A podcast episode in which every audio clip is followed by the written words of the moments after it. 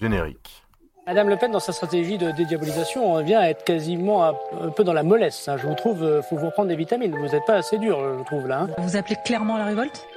D'abord, je voudrais souhaiter bon anniversaire à ma grand-mère, qui a 98 ans. Voilà, que j'appelle maman Marie. Je lui fais un gros bisou. Non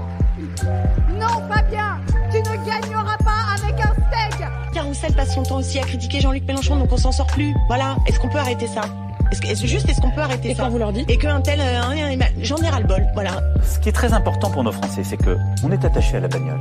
On aime la bagnole. Et moi, je l'adore. Macron! Explosion! Vous sortez, mais vous m'avez insulté.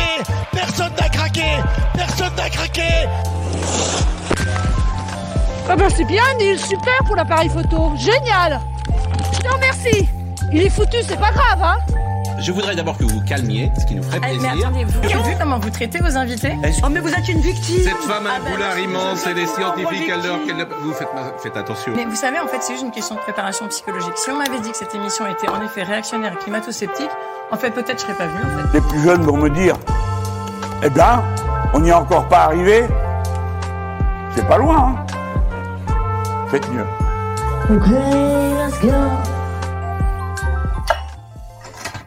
Bonsoir à toutes, bonsoir à tous. euh, bienvenue dans Minerva, cette émission extraordinaire euh, avec un générique d'autant plus extraordinaire que vous venez d'entendre. Ce moment un petit peu long, d'une minute trente, où on était euh, là à écouter tous ensemble le générique. Mais c'était formidable. Ceci, ça Minerva, c'est une émission qui se réinvente et qui petit à petit progresse euh, vers euh, les sommets euh, de la qualité audiovisuelle. Vous allez voir, puisque peut-être pour la première fois depuis des mois, on est dans une émission garantie sans écho. Après avoir tenté de la magie noire tous les trois pendant euh, 20 minutes, on a réussi à trouver la solution et ça c'est formidable. Euh, bonsoir, bonsoir au chat, bonsoir Nico Demeurant, quel plaisir de te revoir ici, merci. Bonsoir à Ashura, notre, notre modo qui vous qui assènera son épée implacable de justice sur vous si vous veniez à devenir malveillant dans le chat. Euh, bonsoir à Adrien euh, B75, mais je m'en suis... ah ouais. ça, ça fait sens. Vous savez, euh, Minerva, euh, Minerva, c'est euh, une émission où on discute d'actualité politique avec un ton, on l'espère un petit peu léger, même si l'actualité parfois s'impose à nous avec ces thèmes lourds et graves, et donc on les traitera de cette manière. Mais voilà, il y a un petit gimmick. Si Minerva devait être un film, il y aurait probablement Vin Diesel dedans parce qu'on est vraiment rapide et furieux. Voilà. bon, comment, comment ça va, euh, Adrien? Toi, tu as ton rond de serviette euh, euh, ici quasiment, hein, c'est un peu une, une deuxième maison pour toi, mais euh, Hugo, j'ai l'impression qu'on t'a pas vu depuis longtemps. Comment ça va, Hugo? Et moi, ça va bien, écoute. Non, non, ça fait longtemps que. En fait, le week-end, je faisais des allers-retours, donc j'ai jamais pu me rendre disponible pour participer. Donc, je suis bien content de vous retrouver parce qu'effectivement, ça fait plusieurs mois que j'ai pas participé. Et du coup, ça y est, t'as enfin posé tes valises euh, dans cette belle ville de Grenoble. Bah, tu vois. Mes valises, je sais pas, mais en tout cas, là, j'ai mes fesses bien posées dans la ville de Grenoble et je suis face à la caméra, donc en espérons que ça suffise. Hein. Ouais, d'ailleurs, on a un peu l'impression que t'es posé dans un spa. non, Dans un sauna. c'est vrai, ouais. Non, non, c'est un appart avec euh, du beau lambris sur les murs. C'est vrai que C'est élégant, non? C'est élégant, c'est joli. On sera après dans un petit chalet à la montagne. Magnifique. Bon alors, Adrien, euh, ben, comment, comment ça va depuis, euh, depuis euh, deux semaines, je crois? Non, peut-être trois Ouais, semaines avec toi. euh, ouais, 15 jours, je pense. Euh, ça va, je pense qu'on a résolu les problèmes d'écho. Euh, entre temps, j'ai eu le Covid, faites attention, il y en a partout. Et puis, je suis ravi parce que cette, cette émission, finalement, elle est beaucoup plus iséroise que parisienne maintenant. Donc, non, mais ça, on se déporte vers l'Est. C'est une chouette idée. Déporte vers l'est, oui, on, peut le dire comme ça, euh, au milieu des montagnes. Mais euh, voilà, c'est une émission euh, qui est aussi la vôtre dans le chat. donc, n'hésitez pas à participer. On voit Grenoble 100. Euh, quelles sont les audiences, Nico Les audiences sont telles que la SACEM nous, harcèle pour avoir notre RIB. Malheureusement, on ne veut pas le donner car cet argent servira à la révolution, bien sûr. Bon, sur, sur le sujet, va attaquer le premier sujet du soir, si vous le voulez bien, euh, tous ensemble. C'est un sujet qui est évidemment lourd, puisqu'on l'a déjà euh, euh, chroniqué, on va dire, ces, dernières semaines. C'est la guerre qui fait rage dans le Moyen-Orient. Alors justement que le bilan humain absolument terrifiant s'alourdit chaque jour. Et il y aurait effectivement aujourd'hui plus de 8000 morts dans la bande de Gaza qui viennent s'ajouter donc aux quelques 1500 morts du côté israélien lors de l'attaque, je crois, du 8 octobre, si je ne me trompe pas, ou du 7. donc 8000 morts suite au bombardement effectué par la Tzal, l'armée israélienne. donc les opérations militaires semblent aller de plus en plus loin. C'est ce qu'on lit un petit peu dans la presse internationale et dans la presse française. Euh, puisqu'il y a une offensive terrestre qui est prévue dans les prochains jours. L'armée israélienne a d'ailleurs, euh, de manière euh, relativement cynique, puisqu'ils ont coupé toutes les communications dans la bande de Gaza, donc Internet, etc., fait des allocutions télévisées pour demander à la population israélienne de partir dans un, vers le nord, je crois, de la bande de Gaza. Voilà. Donc, donc cette offensive terrestre qui est prévue pour les prochains jours va probablement être d'une brutalité absolument terrible. Et la plupart des acteurs institutionnels internationaux mettent en garde, mettent en garde, euh, y compris euh, l'armée israélienne, euh, de ce qui pourrait se passer. Je crois que c'est chez moi, ça fait des bruits bizarres, mais L'occasion donc pour moi de rappeler quand même qu'en tant que militant de gauche, nous sommes évidemment pour la paix et pour un cessez-le-feu avant l'amorce de négociations vers une solution diplomatique à deux États pour sortir de cette impasse. Simplement un petit préalable que je rappelle puisque c'est ce qu'on avait déjà discuté lors des dernières émissions. Et donc euh, voilà, la question que j'ai envie de vous poser, elle est euh, très générale pour un petit peu ouvrir euh, cette discussion. C'est, bah, tiens toi Hugo, quel, quel, regard tu portes en, de manière un peu générale sur, sur la situation?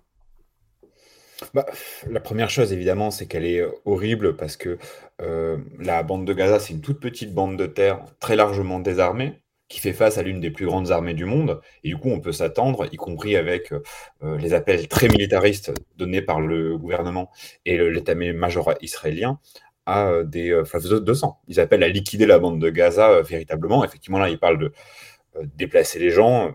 De, de, ils demandent à plusieurs centaines de milliers de gens de se déplacer pour pouvoir prétendre avoir les mains propres au moment où le sang aura commencé à couler. Mais en réalité, c'est pas possible de se déplacer. C'est beaucoup trop étroit euh, comme territoire. Je pense qu'on est dans un moment là maintenant, euh, par contre, où une vraie course de vitesse est engagée. C'est-à-dire que le moment de stupeur qu'il y avait dans le camp, euh, on va dire, occidental, otanien, juste après l'attaque du 7 octobre du Hamas, il y a eu une espèce de moment de stupeur où la propagande de guerre a fonctionné à plein régime, ou à l'Assemblée nationale, y compris française, on expliquait soutien inconditionnel à Israël, ou aux États-Unis, on disait Israël aura toutes les armes qu'ils veulent, etc., etc. Donc on a eu ça pendant une semaine, y compris les populations dans nos pays respectifs ont été assommés là-dessus parce qu'évidemment ça cartonnait, cartonnait, cartonnait sur BFM. En France, on a eu euh, l'horrible attentat qui a touché Dominique Bernard en plus et qui a été immédiatement récupéré par euh, le camp de la guerre. Euh, donc on a eu cette espèce de climat-là, et aujourd'hui, les populations semblent avoir développé des anticorps face à la propagande militariste. On a vu à Londres, par exemple, une immense manifestation d'un demi-million de personnes contre la guerre et en solidarité avec la, la, bande de Gaza. En France aussi, malgré les interdictions, les manifs sont interdites, mais les gens manifestent partout en Europe, euh, et y compris partout dans le monde. Des voix montent en solidarité avec, avec, euh, avec la bande de Gaza. Donc on est dans un moment de course de vitesse où il faut absolument que les populations du camp otanien euh, se renforcent et, et, mettent suffisamment de pression et mettent suffisamment en difficulté leur gouvernement pour empêcher le gouvernement d'extrême droite israélien d'aller au bout de ses objectifs, parce que le bout de ses objectifs est sanglant, et ils l'assument d'ailleurs. Ils expliquent qu'il faut liquider la bande de Gaza pour permettre, pour permettre une véritable solution dans la région pour toi, il y a un camp, euh, il y a véritablement un camp de la guerre et un camp de la paix qui, s'affrontent. Ah bah. Bah, je... En tout cas, il y a un camp de la guerre, ça c'est pas difficile puisque on le repère sans difficulté. Le camp de la guerre, c'est celui qui appelle, qui refuse qu'on parle de cessez-le-feu, par exemple, qui explique que parler de cessez-le-feu, euh, c'est déjà une complaisance inacceptable avec les terroristes. ce camp de la guerre-là, on l'entend. C'est allé sur le plateau de BFM TV, c'est allé sur le plateau de CNews. Là, on a Zemmour, euh, j'ai entendu, qui veut se rendre en Israël pour apporter son soutien à la guerre. Bon, c'est ces gens-là, le camp de la guerre. Et il y a Macron dans le camp de la guerre, et il y a Le Pen, et il y a Zemmour, et etc., etc. Et en face, quant au camp de la paix, il s'agit pour nous de, lui donner toute la force qu'il peut avoir. Parce que ici, moi, j'étais à la manifestation euh, ici à Grenoble euh, samedi, euh, hier, et il suffit de discuter avec les gens dans la rue pour rencontrer le camp de la paix. Cette guerre choque, cette guerre heurte. Il y a plein de gens, il y a des dizaines de milliers de gens, il y a des millions de gens dans ce pays qui n'en veulent pas de la guerre parce qu'ils savent bah, ils savent ce que ça veut dire, une guerre, ils savent que ça veut dire des enfants déchiquetés, ils savent que ça veut dire des, vies brisées, ils n'en veulent pas de la guerre. Par contre, il est encore euh, trop peu relayé politiquement, ce camp de la paix, je pense que notre première responsabilité, tu disais en tant que militant de gauche, quelles sont nos responsabilités, c'est de donner au camp de la paix toute la force politique qu'il peut avoir pour euh, empêcher le massacre en cours. Toi, Adrien, comment tu lis un petit peu la situation Peut-être c'est, as été un peu heurté peut-être par les évolutions assez rapides hein, de, de la position de l'armée israélienne? Ah, on t'entend pas, t'as as dû désactiver ton micro.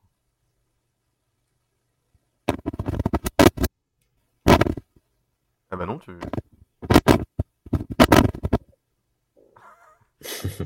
ah bah voilà, c'est les évidents euh, soucis techniques. Mystérieux. Je pense que tu as une sortie euh, différente. Bon. En, accent accent tu, tu nous feras signe euh, dès, que ça, dès que ça se règle. Toi, peut-être, tu as un euh, oui, il y a de la friture sur la ligne. Ouais, je pense que ça y est, ça, ça fonctionne. Euh... Ça marche là, non? J'ai entendu Adrien. Ah, je pense que maintenant ça marche. Ouais, ouais. Bah, moi, je ne l'entends pas. ah ouais? Parce que moi, je t'entends très bien. Ah, il n'y a que moi qui entends tout le monde là. Pourtant, euh, le gouvernement israélien nous a pas coupé le son. Ah, on t'entend. Donc c'est juste moi qui t'entends pas. Formidable. Euh, bon, ça va pas être pratique quand même. Euh, non, peut-être ça, ça y est, tu m'entends? Euh, Pour répondre à ta question, tout d'abord, euh, moi, je fais partie des gens qui ont été euh, très choqués par, par le 7 octobre et ce que, ce que ça a été comme moment pour le peuple israélien? On peut être totalement en empathie face à, ce massacre civil, dans l'empathie, dans l'événement. Mais mais il faut le délier et le délier totalement de, ce qu'on entend euh, qui monte la petite musique du euh, droit à la vengeance euh, qui est terrible parce que le droit à la vengeance c'est sortir de toute réponse politique c'est être uniquement dans une réponse émotionnelle et c'est justifier tous les massacres or ce qui se met en place petit à petit c'est l'arrivée vers un massacre qu'on voit gros comme une maison quoi c'est le le secrétaire général de l'ONU euh, disait euh, hier euh, qu'on, que tout le monde, tout le monde sait ce qui va se passer. Et, et, on assiste à ça assez impuissant. On sait ce qui va se passer. On sait à quel point c'est pas possible de bouger 2 millions de personnes euh, qui sont aujourd'hui dans 40 km carrés et de leur demander de se déplacer. On sait qu'il va y avoir beaucoup de victimes collatérales. Euh, on sait qu'il va y avoir un feuilleton avec ces otages dont le sort bah, s'il y a la guerre, il semble euh, évident que ces gens vont mourir euh, pour, pour des questions, euh, de, de, de, pour une vision politique qui est celle d'aller vers une extermination, vers une guerre qui laisse qu'un tas de ruines et de cendres. Et, voilà. Et ça, ça, ça, je pense qu'il faut qu'on, faut armer les gens pour répondre à ça parce que sinon on va assister impuissant à l'avancée vers un massacre. Et euh, je pense que les opinions publiques, elles sont, Hugo a raison, elles sont effectivement en train de bouger. D'abord, c'est les opinions publiques euh, euh de, dans, dans, des pays comme le Maroc, comme comme l'Arabie Saoudite, qui étaient en train de normaliser leurs relations avec Israël. Et face à la pression des opinions publiques, ces pays ont dû bon tenir un discours beaucoup plus porté vers la paix, parce que même si pour certains, c'est des régimes autocratiques. Elles ont quand même une rue avec un, un fort poids. Elles sont obligées d'en tenir compte. Euh, et je pense que nous, il faut qu'on arrive à la même chose euh, euh, dans le camp otanien ou dans le camp européen ou dans le camp dans les Nords. parce que c'est important d'avoir une opinion publique qui dit nous refusons le discours qui justifierait euh, le meurtre de centaines de milliers de Palestiniens par l'horreur du 7 octobre. L'horreur du 7 octobre, c'est une chose, il faut le, il faut le prendre en considération, mais la réponse au 7 octobre, elle peut pas être euh, de euh, mitrailler un, territoire où il y a plus de, de, de 10 000 habitants au kilomètre. Enfin, c'est mitrailler Paris pendant des jours. Vous imaginez, le, le, c'est une souricière, quoi. C'est terrible.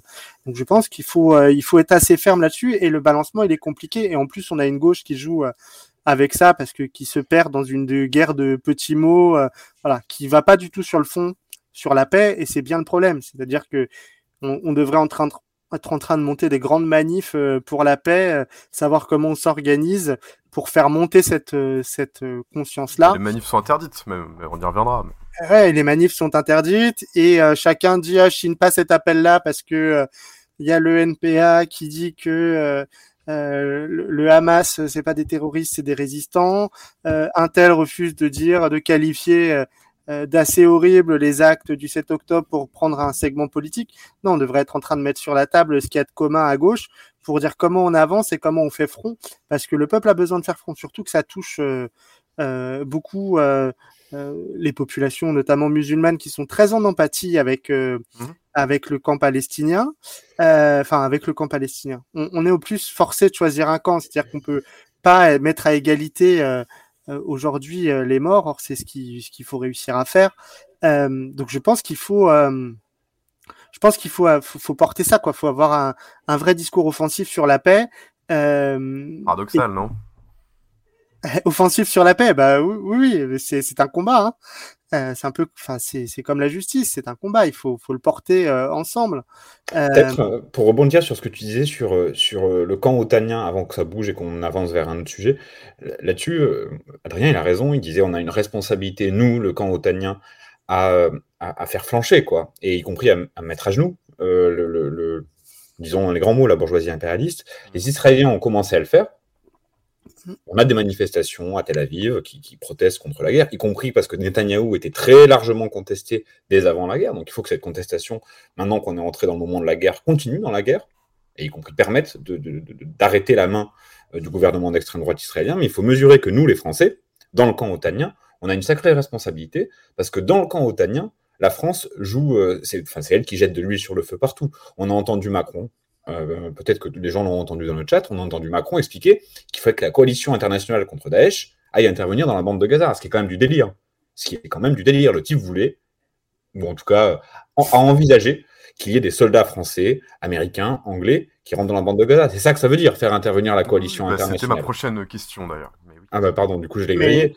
Mais je pense qu'il est absolument essentiel. On a Darmanin à la tribune de l'Assemblée nationale qui est tout fier de dire que la France a été le seul pays du monde à interdire toutes les manifestations. Genre, ces types sont des grands brûlés. Euh, il ne... Yael Braun-Privé a annoncé à la tribune de l'Assemblée nationale aussi qu'elle, euh, que la France apporte son soutien inconditionnel. Il faut voir ce que ça veut dire, hein, en temps de guerre inconditionnel. Inconditionnel, ça veut dire quel que soit le nombre de civils massacrés. Il faut quand même mesurer. Quel que soit le nombre de maisons euh, bousillées, quel que soit le nombre, etc., etc. Ça veut dire que nous, en France, si on est capable de mettre ces gens-là à genoux, on rend un grand service à la cause de la paix et on ouvre un chemin vers la paix parce qu'aujourd'hui, la France fait partie des pays, de la toute petite poignée de pays, qui verrouillent une solution pacifique et qui l'empêchent. Alors, il y a quand même, la France a voté pour la, dernière résolution euh, à l'ONU sur les corridors humanitaires, ce qu'ont pas fait euh, certains pays comme euh, les États-Unis et puis tout un tas de, pays autour.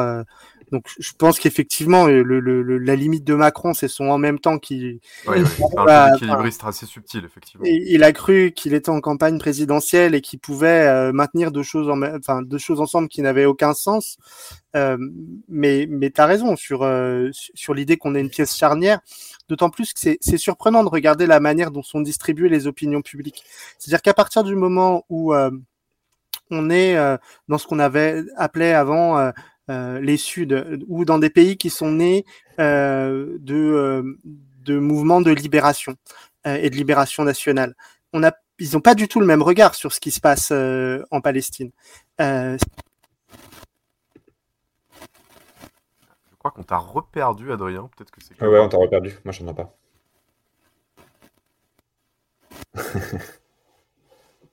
en train de parler des Suds. Ouais retrouver peut-être. Ouais, ouais je, je, pense que c'est Netanyahou en direct qui coupe le micro. Ah, le salaud. Euh, non, mais je, je, disais que dans, dans, dans, dans les Suds, dans, dans, ces, dans les pays qui, qui sont nés souvent de mouvements de libération nationale, il y a un autre regard sur le, sur le conflit israélo-palestinien. Il y a une sorte d'empathie. Euh, il y a une compréhension de, de ce que ça veut dire, y compris euh, euh la lutte armée, en quoi parfois elle est condamnable, parfois elle l'est pas. Euh, les anciens pays euh, colonisés, hein, il faut le dire. Les anciens pays colonisés, mais pas que, parce que euh, je pense que des pays comme euh, comme l'Irlande, qui ont été colonisés, on peut ont aussi ce regard sur sur ce sujet-là. Et, et, et, donc ça, il y a dans les opinions publiques quelque chose de très fort qui est lié à l'histoire, à la manière dont sont construits les peuples dans les mouvements de résistance. La France, euh, nous, on n'a pas du tout ça, comme beaucoup d'autres euh, pays membre de l'OTAN, comme beaucoup de vieilles puissances occidentales, on n'a pas du tout le même rapport. Quoique en France, on est peut-être le pays qui est le plus à même de le comprendre, puisque on a eu un épisode de libération en 45 qui, n'est pas qui n'est pas de même nature, mais qui fait que il y a quand même une tradition de, ce que veut dire se libérer. Euh, et, je pense qu'il dans, dans ce camp-là, on est une pièce maîtresse parce qu'on est une pièce qui peut faire basculer et qui peut dire euh, à, tous, il euh, y, a, quelque chose d'important qui est en train de se passer et euh, c'est pas simplement euh, maintenir c'est pas la même, c'est pas la, c'est faux de dire que c'est la même lutte contre le terrorisme, Daesh et le Hamas. C'est pas la même lutte parce que c'est pas un terrorisme de même nature et c'est pas la même nature de rapports sociaux entre entre deux États. Donc ça, il faut, il faut quand même, euh, faut qu'il y ait des voix qui le disent et il faut que ça soit dit en même temps que l'exigence de paix. C'est important qu'il y ait des manifestations chez nous, c'est important qu'il y ait des manifestations dans des pays comme les États-Unis où pareil, il y a une histoire particulière avec la question de la libération et, euh, et, la construction de l'identité historique du peuple. Donc je pense que c'est des choses qui euh, qui sont bien plus euh, qui, qui, qui, demande à ce qu'on dépasse en tout cas les raccourcis d'un mec comme Darmanin euh, euh, qui veut juste non mais qui veut juste matraquer et s'aligner sur la sur la sur Netanyahou comme le fait la droite de manière honteuse alors qu'ils ont toujours été dans l'autre camp la droite républicaine française. Elle était plutôt non, issue du, du gaullisme. Et donc comprenons ce qu'est y compris les mouvements de résistance et de libération nationale. Là, ils ont complètement viré leur cutie, euh, c'est terrible. Mais je pense qu'il y a des choses à faire dans l'opinion parce que notre opinion publique, elle est sensible à cette question-là. Bon, vous m'avez répondu sur euh, ce que notre leader Maximo, euh, notre adoré Emmanuel Macron avait proposé. Donc, j'entends ce que, ce que vous avez dit, qui effectivement était de former une coalition militaire internationale contre le Hamas de la même manière que ça avait été fait contre Daesh. Mais finalement, tout le monde lui a dit non ça a été un, un lamentable échec. Euh, Nico Demeurant, euh, encore, nous propose ses services en tant que technicien, euh, d'une part, mais d'autre part, il dit doit bien rester un angle de tir pour la paix, comme disait Kouchner, effectivement, peut-être qu'il y a un, un, angle de tir pour la paix. En tout cas, la question que je voulais vous poser, c'est que j'ai l'impression que l'angle de tir pour la paix ne viendra pas de l'ONU, puisque le secrétaire général Antonio Guterres, donc de l'Organisation des Nations Unies, a fait un appel un cessez-le-feu humanitaire euh, immédiat. Et, euh, et voilà, on, voit que cet appel est un échec puisque manifestement euh, l'assaut va être lancé. Et donc, voilà, la question que j'avais envie de vous, poser, Hugo, c'est est-ce que l'échec de cet appel marque l'impuissance de l'ONU? On l'a vu, dans beaucoup d'exemples, y compris dans l'exemple de l'Ukraine, l'impuissance de l'ONU face au fracas du monde. Non, enfin, je, je, crois pas. Moi, je, je, pense qu'il reste un angle de tir pour la paix, euh, mais je pense que, le, comment dire, l'angle de tir pour la paix, il est toujours politique. Parce qu'on, c'est, c'est terrible, en particulier sur ce sujet-là, sur le conflit israélo-palestinien. C'est un peu vrai aussi, le, ça a été vrai de l'Ukraine et c'est vrai d'autres guerres, mais sur le conflit israélo-palestinien, on a l'impression que c'est une invasion de sauterelles, la guerre. On a l'impression que c'est la faute de personne, que c'est une fatalité, que ça tombe du ciel et qu'il faut s'y résoudre. La guerre, il y a des gens qui la font, et il y a des gens qui la préparent. Depuis plusieurs années, on assiste à une intensification de la colonisation en Cisjordanie, on assiste à un siège de Gaza, c'est-à-dire que toutes les conditions de la guerre est mis en œuvre par des gouvernements qui sont comptables, qui sont élus par des gens qui ont des noms, des visages, qui font des interventions publiques pour appeler à l'armement. Enfin, c'est des gens très concrets. Donc, la première chose, c'est que effectivement, il faut une solution politique. Il faut bien voir ce que ça veut dire une solution politique. Ce que ça veut dire, euh, la politique de la paix, c'est de vaincre politiquement les gens qui défendent la guerre et qui organisent la guerre. Donc ce que dit l'ONU, c'est utile, parce qu'évidemment, l'ONU, elle donne des arguments aux, défenseurs de la paix, aux gens qui s'opposent à la colonisation et aux gens qui s'opposent à la guerre. Euh, le 8 octobre, le 9 octobre, après le massacre horrible commis par le Hamas, c'était terrible, c'était empoisonné, parce que euh, pour, des militants de la paix comme on l'est nous, c'était terrible parce qu'on ne, comment dire, on voyait pas sur quoi s'appuyer pour défendre la paix. Il n'y avait aucune institution internationale, parce que c'était la stupeur, c'était juste après, évidemment, il n'y avait pas eu le temps de, discuter, de s'organiser, etc. Il n'y avait aucune institution internationale qui disait euh, crédible, quoi, qu'on peut utiliser dans le débat public, des gens comme Amnesty, des gens comme Médecins sans frontières, des gens comme l'ONU même, qui disaient non, non, il faut pas, il faut, faut, faut pas le droit à la vengeance, faut la paix, etc. Et du coup, on a toutes et tous dû un petit peu bricoler pour convaincre notre entourage et tout. Là, ce que fait l'ONU, c'est extrêmement utile parce qu'elle nous permet de sortir de là. Elle nous permet de dire non, non, regardez ce que, regardez ce que pense la communauté internationale, regardez ce que pense le droit international, regardez ce vers quoi il faut aller. La paix est une, une solution crédible, c'est une solution raisonnable, c'est ce que disent les Nations Unies. Donc c'est très très bien ce que fait l'ONU, mais par contre, il faut pas s'abstenir, comment dire, Il ne faut pas s'exonérer pardon, du fait qu'il n'y aura pas de paix sans défaite du gouvernement d'extrême droite israélien et sans défaite aussi du Hamas. Parce qu'il y a des forces qui travaillent à la guerre. Et sans, si, on ne, si, on ne, si on ne met pas en échec les forces qui travaillent à la, guerre, parler de paix, c'est juste semer des petites paillettes d'illusions, comme Emmanuel Macron, comme Joe Biden savent très bien le faire, en expliquant, mais non, écoutez, ça fait 40 ans qu'on travaille, on va essayer 40 ans de plus, à la fin c'est encore la guerre, à la fin les familles sont séparées, à la fin les gens vivent l'enfer, mais les types se sont un petit peu redorés leur image sur la scène intérieure et sur la scène internationale. C'est insupportable, il faut dénoncer cette hypocrisie, et il faut dire que la guerre a des responsables, que les armes sont fabriquées par des gens, qu'elles sont vendues par des gens, et que, euh, et que la, politique, par, exemple coloniale qui mène à la guerre, ben, en fait il y a des députés de la Knesset qui l'ont voté. Hmm. Il y a un choix politique derrière d'aller à la guerre. Alors, je ne connais pas du tout, euh, moi, les échéances, pardon, je te, je te donne la parole dans, une minute, mais je ne connais pas du tout les échéances, mais est-ce qu'il y a des euh, élections qui vont être, euh, qui sont prévues en, en, Israël dans, les, dans les prochaines années, dans les prochains mois? Bah, déjà, les experts disent que Netanyahou, c'est plus lui qui dirige, c'est-à-dire que il a il, est comptable euh, quand même du, du 7 octobre et euh, parce que euh, c'est l'échec à la fois de sa politique sécuritaire, sa politique de renseignement et puis et puis pour nous, enfin pour, pour, nous, pour notre camp, c'est aussi le responsable de ce que décrit Hugo, la montée jusqu'au conflit.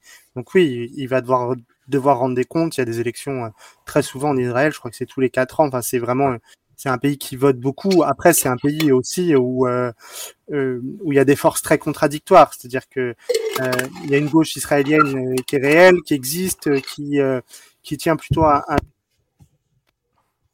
Décidément. C'est terrible, on t'a reperdu, Adrien. On t'a reperdu. Et, pour dire, effectivement, il y a une force politique de gauche forte en Israël, et y compris qui s'assoit sur des bases religieuses. Euh, de euh, tu ne tueras point, de. Enfin voilà, évidemment, euh, c'est un pays carrefour des religions. Il y a aussi quelque chose de l'idéologie qui, découle. Mais vas-y, peut-être Adrien, ça remarche. Ouais, peut-être que ça remarche. Ouais, c'est bon. Je sais pas pourquoi, mais je pense vraiment que c'est Netanyahou en direct. non, mais il y a, effectivement une, vraie gauche. Il y a, y, a, y a, plusieurs composantes dans cette gauche-là. et puis il y a aussi des ultras, enfin des ultras nationalistes, des gens qui sont pour un vrai nettoyage ethnique, euh, pour un nettoyage y compris de la partie euh, arabe des citoyens euh, israéliens, qui sont nombreux. Enfin, c'est, et à côté de ce qui se passe à Gaza, il y a ce qui est en train de se passer en Cisjordanie, l'intensification de la colonisation, le fait que il y a des, des expéditions punitives qui sont organisées. Enfin, c'est, tout un tas de choses qui, qui est en train de, de, monter. Et je pense que on ne sait pas comment va tourner le résultat euh, euh, de, ces élections quand elles auront lieu. Mais euh, ce, qui est, surprenant quand même, c'est que ce camp de la guerre, c'est une poignée d'États. Hein. C'est qui? C'est l'Union européenne et les États-Unis principalement. Enfin, quel est aujourd'hui ceux qui soutiennent le gouvernement israélien? C'est enfin Netanyahou, c'est-à-dire que le gouvernement israélien, faut vraiment, et c'est important dans ce qu'on est en train de faire, le, séparer du peuple israélien, parce que je pense que c'est là-dessus qu'il y a souvent euh, euh, des méprises et puis euh, des gens qui, qui, qui, viennent pour, pour dire Ah, vous avez dit ça. Non, non, le, gouvernement d'extrême droite israélien, il est soutenu aujourd'hui par l'Europe et par les États-Unis. Dire presque le monde occidental. Hein, et quasi uniquement. C'est-à-dire que vous avez 140 pays qui, qui votent la résolution de l'ONU. Euh, qui sont euh, des pays aussi divers que euh, la Turquie, le Venezuela, la Chine, l'Inde. Ils ont rien à voir les uns avec les autres. Ils ont des, des idéologies parfois à mille lieues, enfin des gouvernements qui sont qui sont vraiment opposés les uns aux autres, mais ils, ils, ont la même, ils ont la même analyse de, de, la situation et du conflit. Donc le camp de la, le camp de la guerre, ce que tu appelles le camp de la guerre, et c'est très peu d'opinion. Enfin c'est, c'est quoi? C'est, ça représente 700 000 personnes sur 7 euh, milliards d'individus. C'est 700 millions de personnes sur 7 milliards d'individus. C'est quelque chose comme ça. Donc je, je pense qu'il faut. Mais, mais les ce sont les plus grands fabricants d'armes. Hein. Et les plus grands fabricants d'armes. Après, je pense quand même qu'il faut avoir en tête, je suis entièrement d'accord avec euh, ce que vient de dire Adrien. Euh, je pense que si on veut être capable de ça, d'isoler politiquement le gouvernement israélien, d'isoler politiquement le gouvernement français, d'isoler politiquement le gouvernement américain qui est sorti triomphal de la période de la guerre en Ukraine, c'est pas facile quoi d'isoler politiquement un, des chefs de guerre. Bon. il faut être capable aussi de, de, de dire nettement qu'il y a deux camps de la guerre. L'Iran fait partie du camp de la guerre. J'ai vu par exemple qu'Elon Musk, mais Elon Musk, qui, qui, il fait ça souvent. Enfin, il, vient jeter un, jeter un bidon d'huile euh, dans les débats publics les plus inflammables, mais il, a, fait un petit peu sensation aujourd'hui parce qu'il a partagé un, vous savez, le, même là où on voit euh, euh, l'Iran avec la carte des bases américaines autour et où il a écrit ah regardez l'Iran veut la guerre, regardez comment ils ont construit leur pays juste à côté de nos bases américaines. Bon, c'est en l'occurrence, c'est un petit peu fallacieux parce que l'Iran encourage une solution et encourage des idéologies prétendant que euh, l'État israélien doit être détruit, doit pas simplement être limité dans les frontières reconnues par l'ONU, mais doit être détruit. Et évidemment, une telle idéologie ne peut mener qu'à la guerre. C'est pareil que c'est pas quand, on nie à un peuple le droit d'avoir un État, ça ne peut finir que par des guerres et des guerres particulièrement boueuses. J'ai parlé de, de l'Iran, il y a aussi la Turquie. Et la Turquie, elle joue autre chose.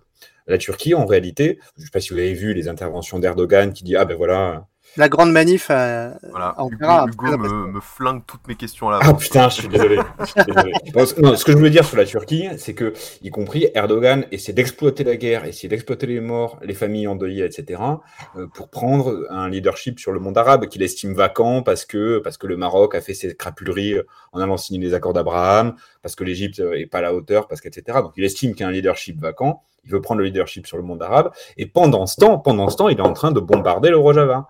Euh, le camp, le camp de la, il y a deux camps de la paix, je pense que c'est important de le dire, et je pense qu'il est important de dire que pour organiser des tensions impérialistes internationales, il y a besoin de deux camps impérialistes qui se font face, hmm. et c'est ça qu'on voit se mettre en place aujourd'hui, qu'on avait déjà vu se mettre en place au moment de la guerre en Ukraine. Il est parfaitement évident que les belligérants ne sont pas équivalents en Israël et en Palestine, euh, parce que bah, il y en a un des deux qui organise la colonisation, il y en a un des deux qui mène un, un siège horrible, il y en a un des deux qui respecte aucune résolution de l'ONU. Les deux camps ne sont pas équivalents. Par contre, il y a des intérêts impérialistes relativement équivalents qui se mettent en jeu et avec des tentatives de, stratégie d'influence pour prendre le contrôle de zones d'influence euh, sur le monde, y compris euh, en Afrique avec la, France-Afrique qui se fait démonter par les menées russes de Wagner, etc., etc. Et je pense que notre capacité à dénoncer les deux camps de la guerre euh, augmente d'autant notre crédibilité auprès des populations, y compris dans les pays de l'OTAN, y compris en Israël, y compris en France, et du coup rapproche d'autant la perspective de la paix. Et tu as raison, et d'autant plus qu'il y a ces camps, euh, c'est pas deux blocs, c'est-à-dire qu'il y a deux camps, mais c'est pas deux blocs. Hmm. Euh, par exemple, la Russie euh, ne, ne, va pas aller se mêler de la question israélo-palestinienne parce qu'elle a trop d'intérêt. D'ailleurs, dans, dans, les deux parties. Hein. la Turquie, elle peut là aider à, à, lutter contre Daesh et là être euh, dans l'autre camp euh, quand il s'agit de soutenir le Hamas. Et je pense que c'est important aussi de effectivement de, de, de, de, les mettre de mettre les morts à égalité, mais de mettre aussi euh, les soldats, enfin les soldats, ceux qui préparent la guerre à égalité. Je je pense que c'est la c'est effectivement la réciproque qu'il faut avoir, et c'est ce qui permet de sortir du discours un peu un peu un peu naïf quoi en disant la paix on va tous sortir dans la rue non non c'est ces intérêts là qu'il faut qu'il faut dénoncer euh, pourquoi, le, pourquoi Erdogan veut se refaire une virginité sur la question euh, israélo-palestinienne? Pourquoi l'Iran euh, pousse pour devenir une, un monstre régional, comme il le fait d'ailleurs en Syrie? Enfin, tous ces gens sont en train de pousser des pions. Hein. et, et, et les, ceux qui en souffrent, c'est à la fois le peuple palestinien et le peuple israélien pris dans ces feux-là euh, euh, de gens qui, euh, qui n'ont que des intérêts économiques et financiers à défendre. oui, du coup, pour rebondir, parce que c'était un petit peu ma question, et, vous l'avez déjà très bien répondu, mais il y, a tous ces impérialismes qui, qui s'expriment. Et moi, voilà, je voulais vous partager mon inquiétude, notamment sur le cas de la Turquie, parce qu'effectivement, du coup, la Turquie d'Erdogan, qui a fait euh, donc un meeting euh, qui a rassemblé des milliers de personnes. Euh, voilà, soi-disant, en tout cas dans l'affichage, en solidarité avec le peuple palestinien. Et voilà, on le sait que la Turquie, elle est puissante, elle a des velléités d'avoir un, leadership régional fort et qui s'appuie sur cette vieille idée impériale ottomane. Et, et donc, elle pourrait être tentée d'essayer, peut-être, s'il y a une offensive militaire d'infanterie sur Gaza, d'intervenir militairement. Et là, ça serait un engrenage terrible. Est-ce que vous voyez ces engrenages qui se mettent un petit peu en place et euh, peut-être l'explosion d'une guerre euh, d'ampleur euh, encore plus importante de ce qu'on peut observer aujourd'hui. Moi, je sais pas si des gens ont intérêt à une guerre euh, généralisée, c'est-à-dire que ces petits euh, foyers de guerre, euh, mais comme en Ukraine, hein, qui sont contre ou, en Syrie, qui sont des qui sont des, des foyers contraints, qui, où, où toutes les forces sont mobilisées sur une situation, elles elles servent les intérêts impérialistes, elles ont elles peuvent être acceptées par des opinions publiques. Une guerre totale régionale, c'est beaucoup plus difficile. Enfin, c'est beaucoup plus difficile. C'est compliqué de dire. Euh, enfin, c'est facile pour l'Iran euh, d'aller donner euh, de l'argent au Hamas ou au Hezbollah. C'est pas la même chose d'envoyer des hommes, des familles. Enfin, je pense que c'est c'est ce qui fait qu'il y a il y a un peu de de, de c'est un peu réfréné. et, et je, je c'est pareil sur l'offensive terrestre. Moi, je trouve ça très étonnant que, cette, que ça n'ait pas déjà eu lieu. Et on peut se demander mmh si, euh, si tout le monde n'est pas en train de peser euh, euh, le pour et le contre d'aller dans, dans, un conflit aussi dur, quoi. Parce que hein, une guerre, c'est c'est jamais une solution, même de court terme, notamment pour. Enfin, ça, ça, ça, ne, ça n'apporte, ça ne peut pas apporter richesse, prospérité et ça, ça marche pas, quoi. Tout le monde sait que ça marche pas. Donc c'est quand même la solution extrême soit parce qu'on est pris dans une idéologie complètement nationaliste comme les euh, comme les finalement Israël, soit on est euh, comme le Hamas dans une idéologie de millénariste euh, où, il y a une raison religieuse qui fait qu'on peut aller jusqu'à la destruction et on s'en fout de ce qu'il y a derrière pour les civils. Mais les, gens censés et, et, ces pays, même s'ils défendent des intérêts qui sont impérialistes, réfléchissent quand même avec la raison. Enfin, il y a, un truc qui fait qu'aller à la guerre, c'est prendre trop de risques par rapport aux bénéfices potentiels. Donc, je pense pas que ça se généralise. Je, suis assez d'accord avec euh, Adrien. Euh, comment dire? Pour le moment où on parle, c'est-à-dire qu'on est encore dans un moment où euh, tu as des gouvernements, comment dire et, ça recule un peu quand même, mais où tu as des gouvernements qui connaissent un petit peu la conséquence des conflits, qui ont des équipes, qui peuvent regarder. Tu vois, il n'y a pas Donald Trump partout, à la tête de tous les pays du monde. A pas de, on n'est pas encore dans ce type de moment-là.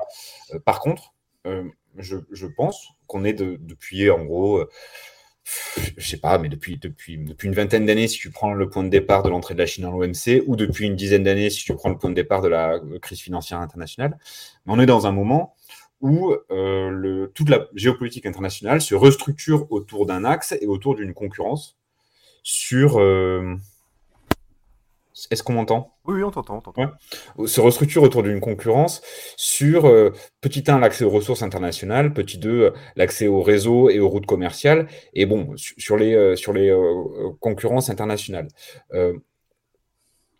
cette situation-là, engendre des frictions croissantes. On en a vu, on les a vues évidemment en Ukraine, où c'est une guerre du gaz. Euh, la guerre en Ukraine, c'est pas qu'une guerre du gaz, mais c'est quand même largement une guerre du gaz. On a vu les, les frictions euh, en Asie du Sud-Est, avec euh, et y compris avec un, point étincelant sur Taïwan, qui est un centre industriel, y compris pour, la fabrication. conducteur, c'est ça?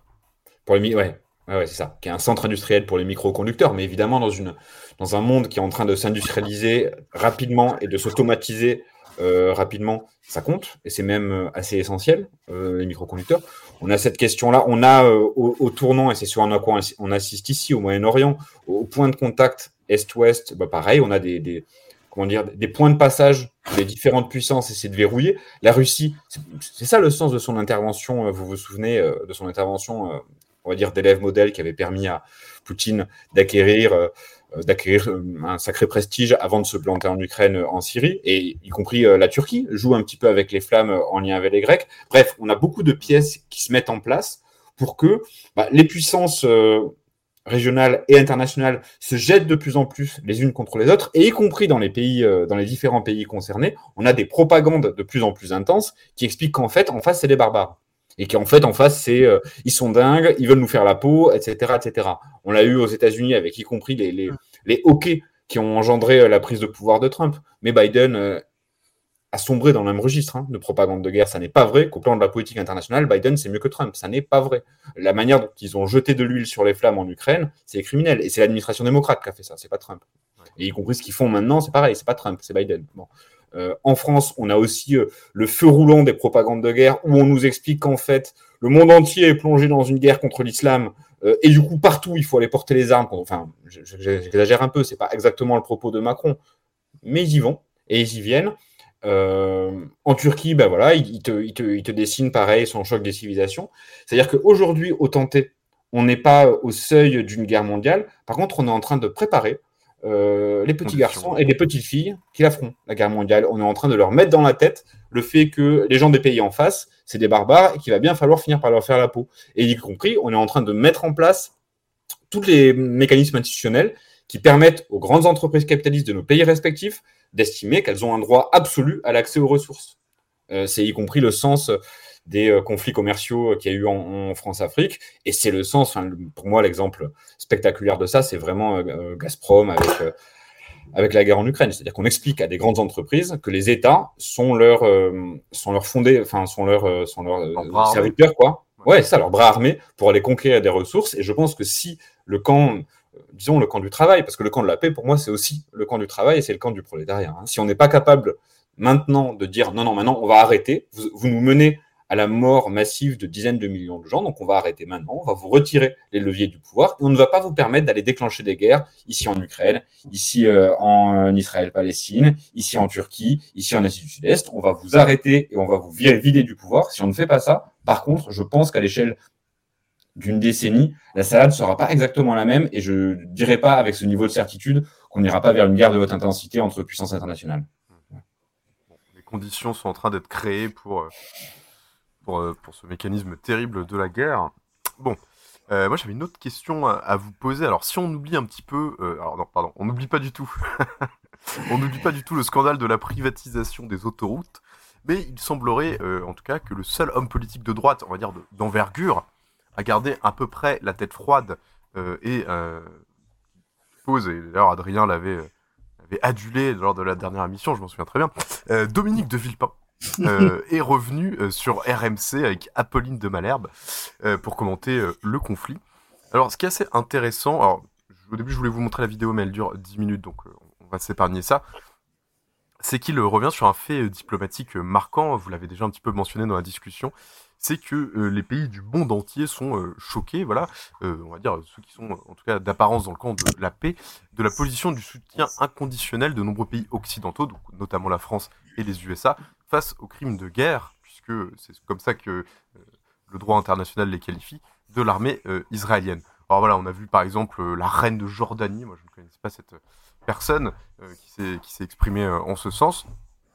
Et donc il y a un sentiment de deux poids, deux mesures finalement, quand on compare la réaction des pays occidentaux avec l'invasion de l'Ukraine euh, par la Russie notamment. Donc voilà, l'impression que ça donne, et en tout cas ce que, disent les commentateurs, c'est qu'une vie arabe ou, palestinienne semble valoir moins qu'une vie occidentale, euh, en tout cas dans, les discours et dans les positionnements politiques. Euh, est-ce que vous, vous partagez un petit peu ce, point de vue, cette analyse de Dominique de Villepin? Est-ce que l'Occident n'est pas en train de se raidir complètement, finalement, aussi dans sa politique, enfin, sur la géopolitique mondiale, en abandonnant ce qu'il y avait de bien dans l'universalisme. Il y a l'Occident ne euh, défend pas une vision euh, universaliste, hein. Mmh. une vision occidentale, c'est-à-dire qu'elle veut sédimenter l'Occident, le, faire exister. Et euh, ça implique ici de dire un peu dans l'idéologie, tu sais, la déclaration des droits de l'homme et, du citoyen, qui a, qui, a une, vision universelle, etc. Là, on est dans le monde des idées. Hein, oui, mais c'est pour ça que c'est ce qui est intéressant là-dedans, c'est que on défend moins. Euh, enfin, pourquoi on défend plus euh, Enfin, pourquoi on a l'impression qu'il y a une asymétrie entre la manière dont est traité l'Ukrainien, euh, le Russe, l'Israélien ou le Palestinien? C'est qu'il y a un camp du juste et il y a un camp du du du, du mauvais. Enfin, on, on, on, choisit notre camp et on pense que l'Israélien est dans le camp du bien, euh, l'Ukrainien aussi, euh, et tout est mauvais euh, chez le Palestinien comme chez le Russe. Je, pense qu'il y, y a, quelque chose là dans, dans, la manière dont on construit, et c'est ce que disait un peu Hugo tout à l'heure sur la manière dont l'opinion est construite pour, pour aller à la guerre. On a besoin de se dire qu'il y, a qu'il y a deux camps et qu'on est dans le bon. Et en l'occurrence, de, de, de, trouver ceux qui, autour de nous, peuvent être dans le même camp que nous finalement.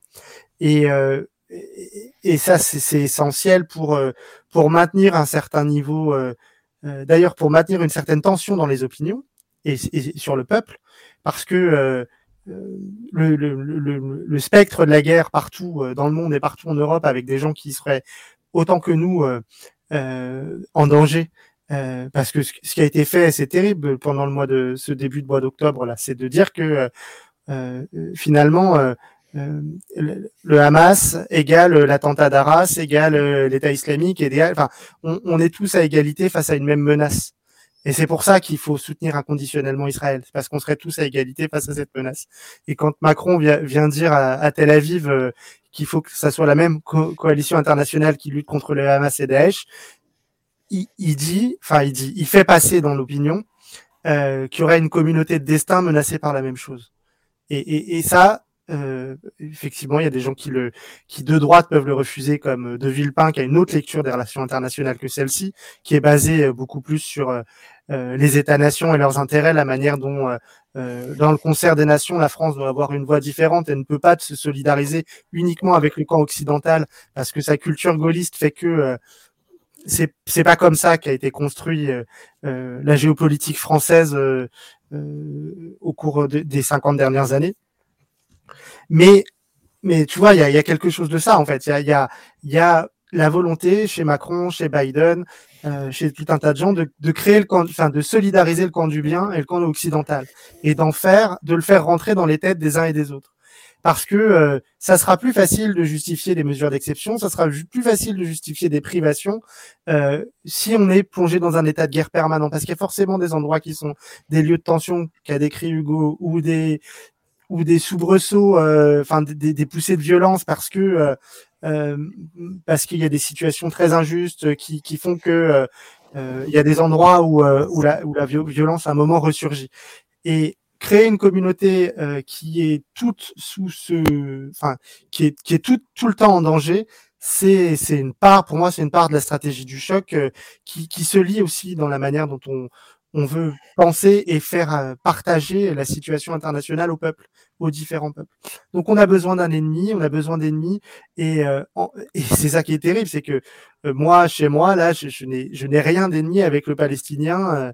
Euh, vous voyez, j'ai plus de, de y a, on, on, vit des oppressions qui sont plus semblables que euh, que nous sommes dans deux camps opposés. C'est la même chose avec, avec quelqu'un en Turquie, c'est la même chose euh, avec avec un, enfin quelqu'un en Chine exploité aussi par la même logique capitaliste. Mais on a besoin de recréer ces deux camps. C'est artificiel, mais c'est une mécanique qui conduit, c'est cette mécanique qui conduit à la guerre et qui prépare les cerveaux à bah, à accepter un certain nombre de choses qui sont inacceptables. C'est inacceptable de ne pas avoir le droit de manifester, par exemple. C'est inacceptable. Mmh. Pour aller dans ce sens-là un petit peu et rebondir y compris sur l'interview de Villepin, moi ce qui m'a frappé avec cette interview de Villepin, elle est bien, hein, mais c'est des banalités ce qu'il dit Villepin. Enfin, tu vois, le ça Villepin, il dit... comme étant euh, extraordinaire dans notre bah, ouais. c'est ça qui est. Bah ouais, mais, mais, ce qu'il dit, il dit en gros, non mais attendez, euh, la loi du talion, ça marche pas. Ça peut, on peut pas fonder le droit international sur la loi du talion. Euh, Qu'est-ce que vous allez faire une fois que vous aurez cassé la gueule des Palestiniens? Est-ce que vous voulez spectateurs, la loi pour du talion, c'est euh, la première loi dans, la, dans les premières cités de Babylone, machin, en Mésopotamie, euh, qui consiste à dire euh, un œil pour un œil, une main pour une main. Voilà. Un en, gros, c'est la Villepin dit la logique de la vengeance ne marche pas en droit international. C'est la première chose qu'il dit. La deuxième chose qu'il dit, c'est euh, mais jusqu'où irez-vous, Madame Apolline de Malherbe, dans, dans, dans, le, dans la liquidation de Gaza? Il n'y a, pas de limite euh, si on fait ça. Et la troisième chose qu'il dit, c'est la France est en train de s'isoler au plan international en, suivant cette ligne-là. Ce ce qui est une orientation politique euh, dont on ne mesure plus la banalité. À un moment, il le dit, Dominique de Villepin. Il dit, mais attendez, mais moi je suis, moi je suis un, diplomate. Enfin, évidemment que je pense ça, mais et y compris évidemment que tous les gens qui sont un petit peu compétents sur la question des relations internationales pensent ça. Ce que, ce que traduit, je pense, euh, cette interview et les réactions en particulier d'Apolline de Malherbe, ça traduit le fait que dans notre pays, la propagande de guerre a complètement pété un boulon. Et que ce qui se raconte dans le débat public, c'est n'importe quoi. L'idée du soutien inconditionnel et de là, je viens de voir passer, euh, il ne doit pas rester une pierre debout à Gaza, c'est n'importe quoi. La coalition internationale qui intervient, euh, c'est n'importe quoi.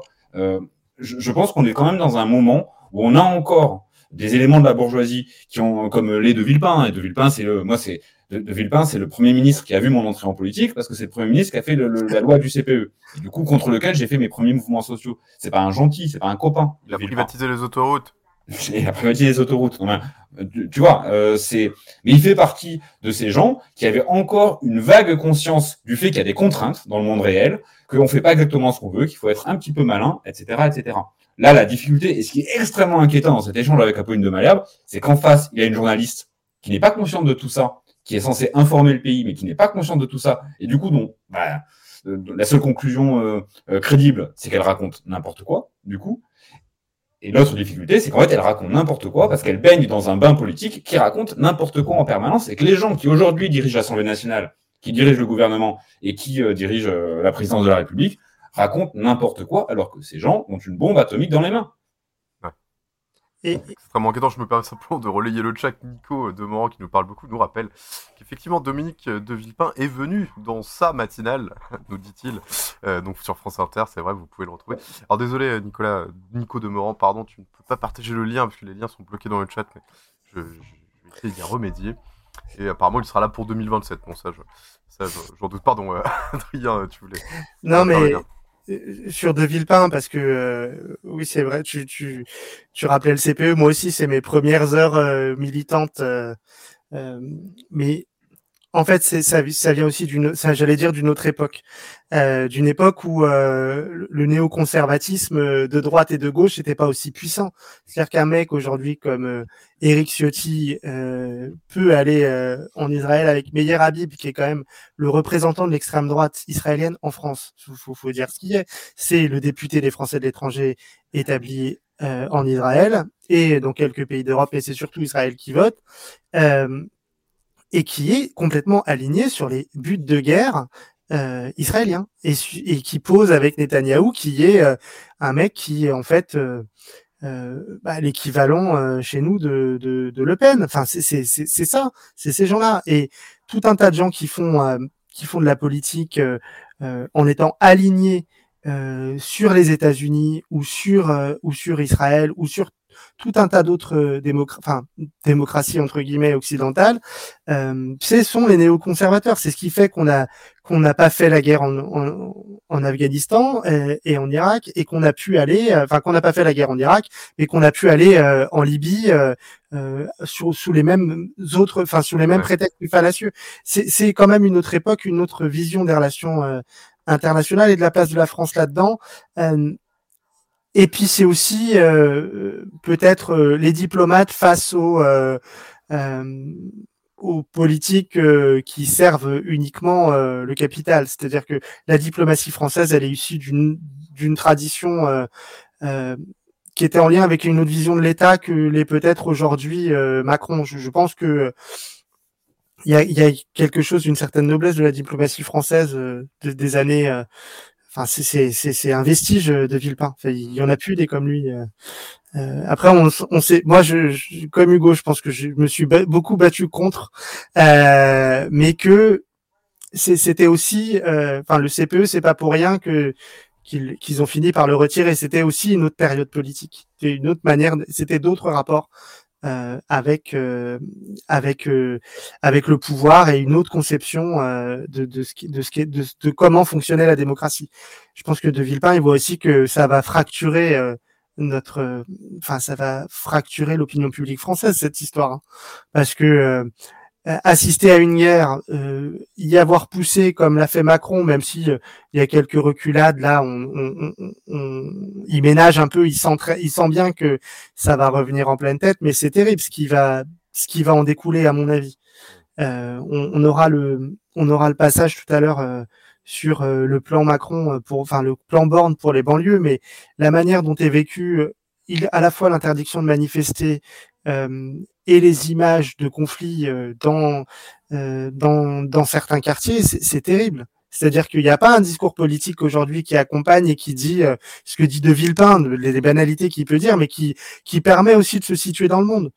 Euh, et autrement de se situer en disant euh, bah, toi, bon français, tu dois être complètement aligné sur la position américaine et israélienne. C'est comme ça que tu es dans le camp du bien. Ouais.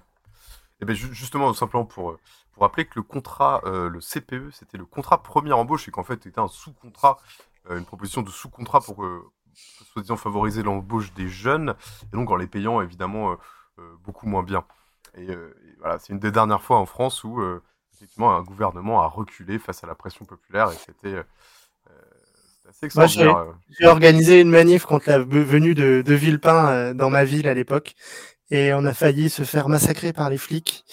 Euh, il venait à Metz au Palais des Sports et euh, j'étais lycéen et on avait 600 euh, lycéens et face à trois cordons de flics et la venue de Dominique de Villepin. Donc c'est vraiment pas quelqu'un qui était, enfin pour qui j'ai une quelconque affection politique, mais il représente autre chose dans le dans le paysage politique français quand même. Aujourd'hui, on va faire bosser les gens au RSA pour qu'ils puissent le toucher 15 heures par semaine et ça n'émeut plus personne. Bon, passer on parle évidemment du, même sujet, donc euh, la situation elle est particulièrement tendue en France, puisqu'évidemment ça polarise euh, des tensions euh, politiques préexistantes, et comme, comme vous l'avez dit un petit peu dans la discussion, certains emploient politiquement ces tensions dans, leur, dans leur intérêt.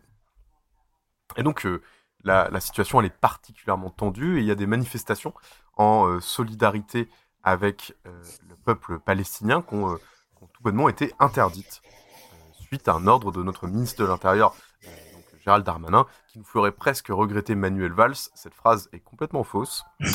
euh, à noter que la France est donc la seule démocratie au monde, a priori le seul pays même, euh, d'après ce qu'il a dit, au monde à interdire ces manifestations. Euh, alors, moi j'ai une première question, alors je, crois qu'à Paris, malgré l'interdiction la manifestation a bien eu lieu. Est-ce que toi, Adrien, tu, tu y étais? Euh, si tu y étais, c'était quoi l'ambiance? Ça, ça, à tout va? Ouais, moi j'ai pas pu m'y rendre euh, samedi. Les échos que j'en ai eu, euh, c'est que le, le, gros de la manifestation, on va dire, c'est bien passé parce que contrairement à ce qu'on peut raconter, euh, ce sont des manifestations pour la paix.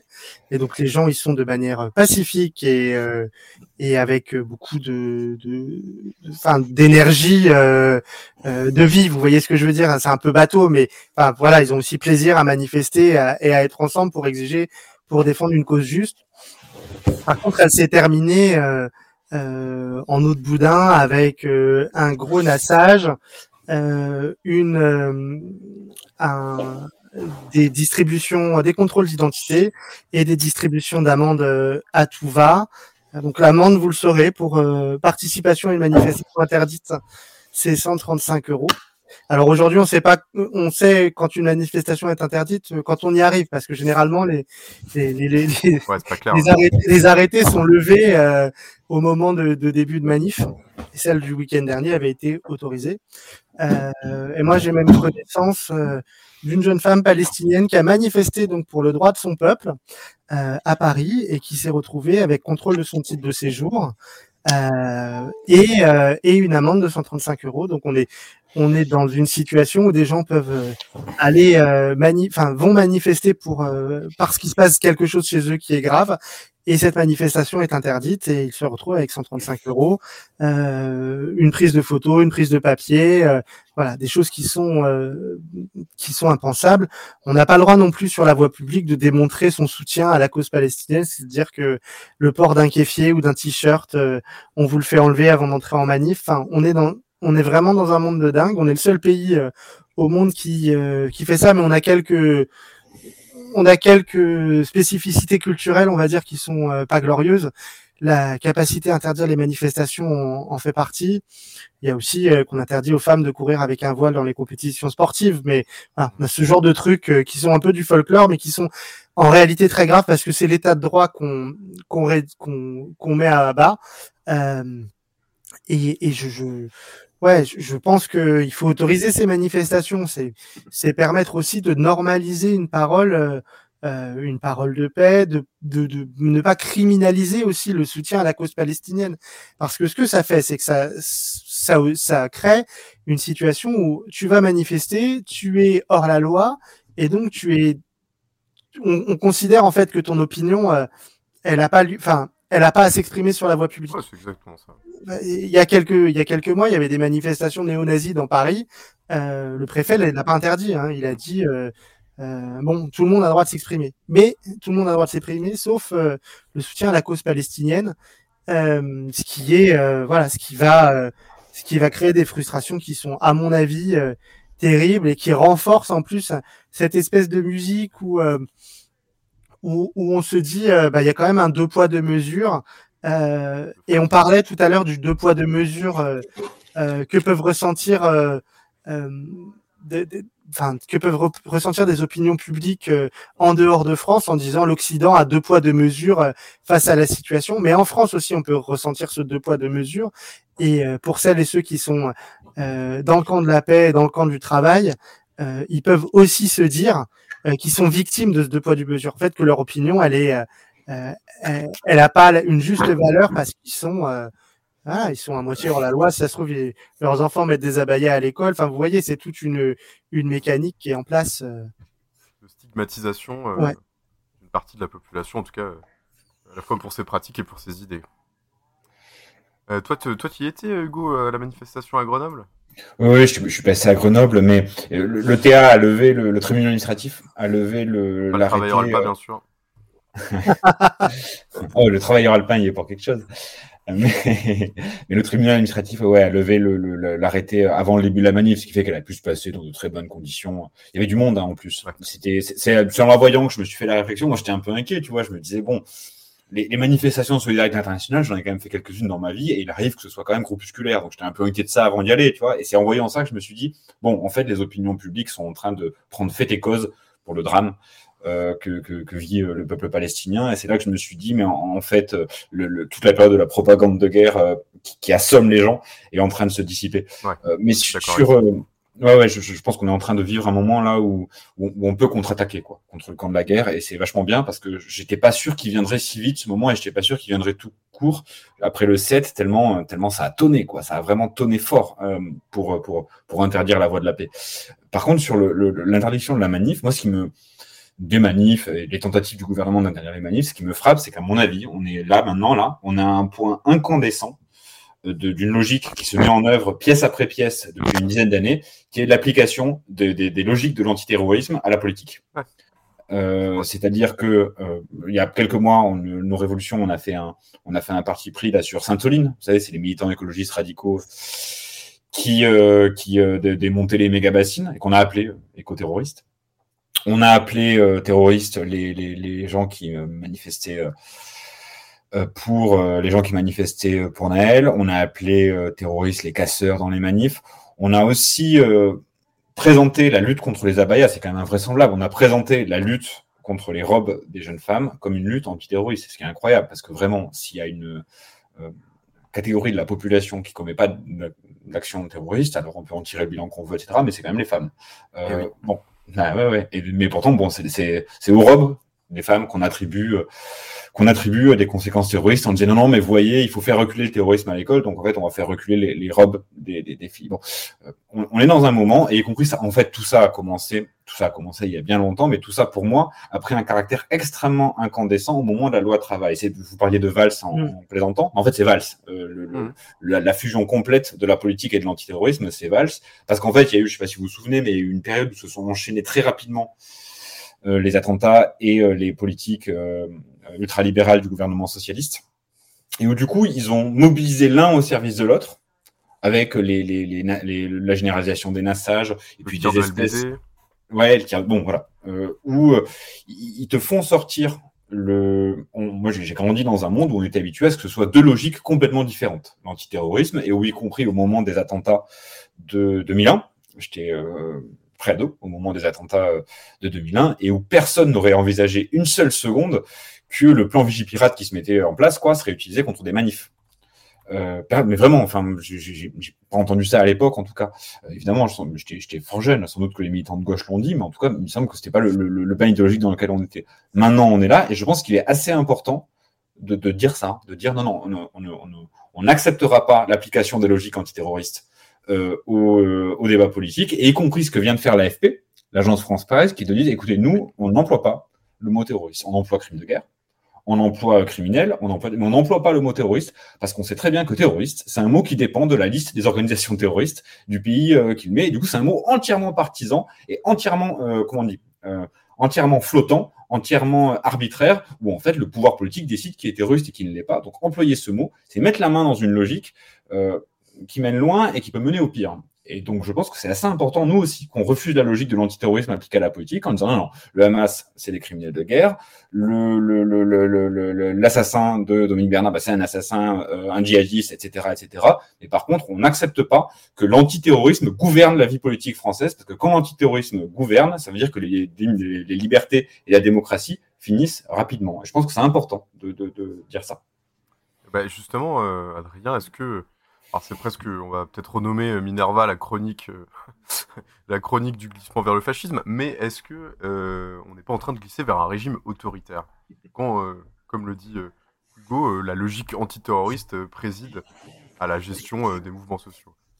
On est, c'est sûr, dans un régime de surveillance, alors qu'il y a des, des qui, oui, qui penchent vers une certaine forme de, on aime bien utiliser ce mot-là, du libéralisme, de manière dont, euh, dont, finalement euh, on, a des exceptions à, enfin, on, a finalement nos grands principes euh, républicains et démocratiques, et puis on a tout un tas d'exceptions qu'on cale euh, sur ce que tu dis, c'est-à-dire le logiciel antiterroriste qui, je pense qu'il y a effectivement le glissement, je le mettrai en même temps que toi, euh, après 2015 en fait, enfin après les attentats de 2015, euh, avec une succession d'événements euh, qui, qui, ont fait que euh, que augmenter cette pression-là. Moi, j'ai un souvenir ému de la manière dont tous les militants étaient assignés à résidence pendant la coopérative climat à Paris euh, ou euh, comment mmh. les, les, militants basques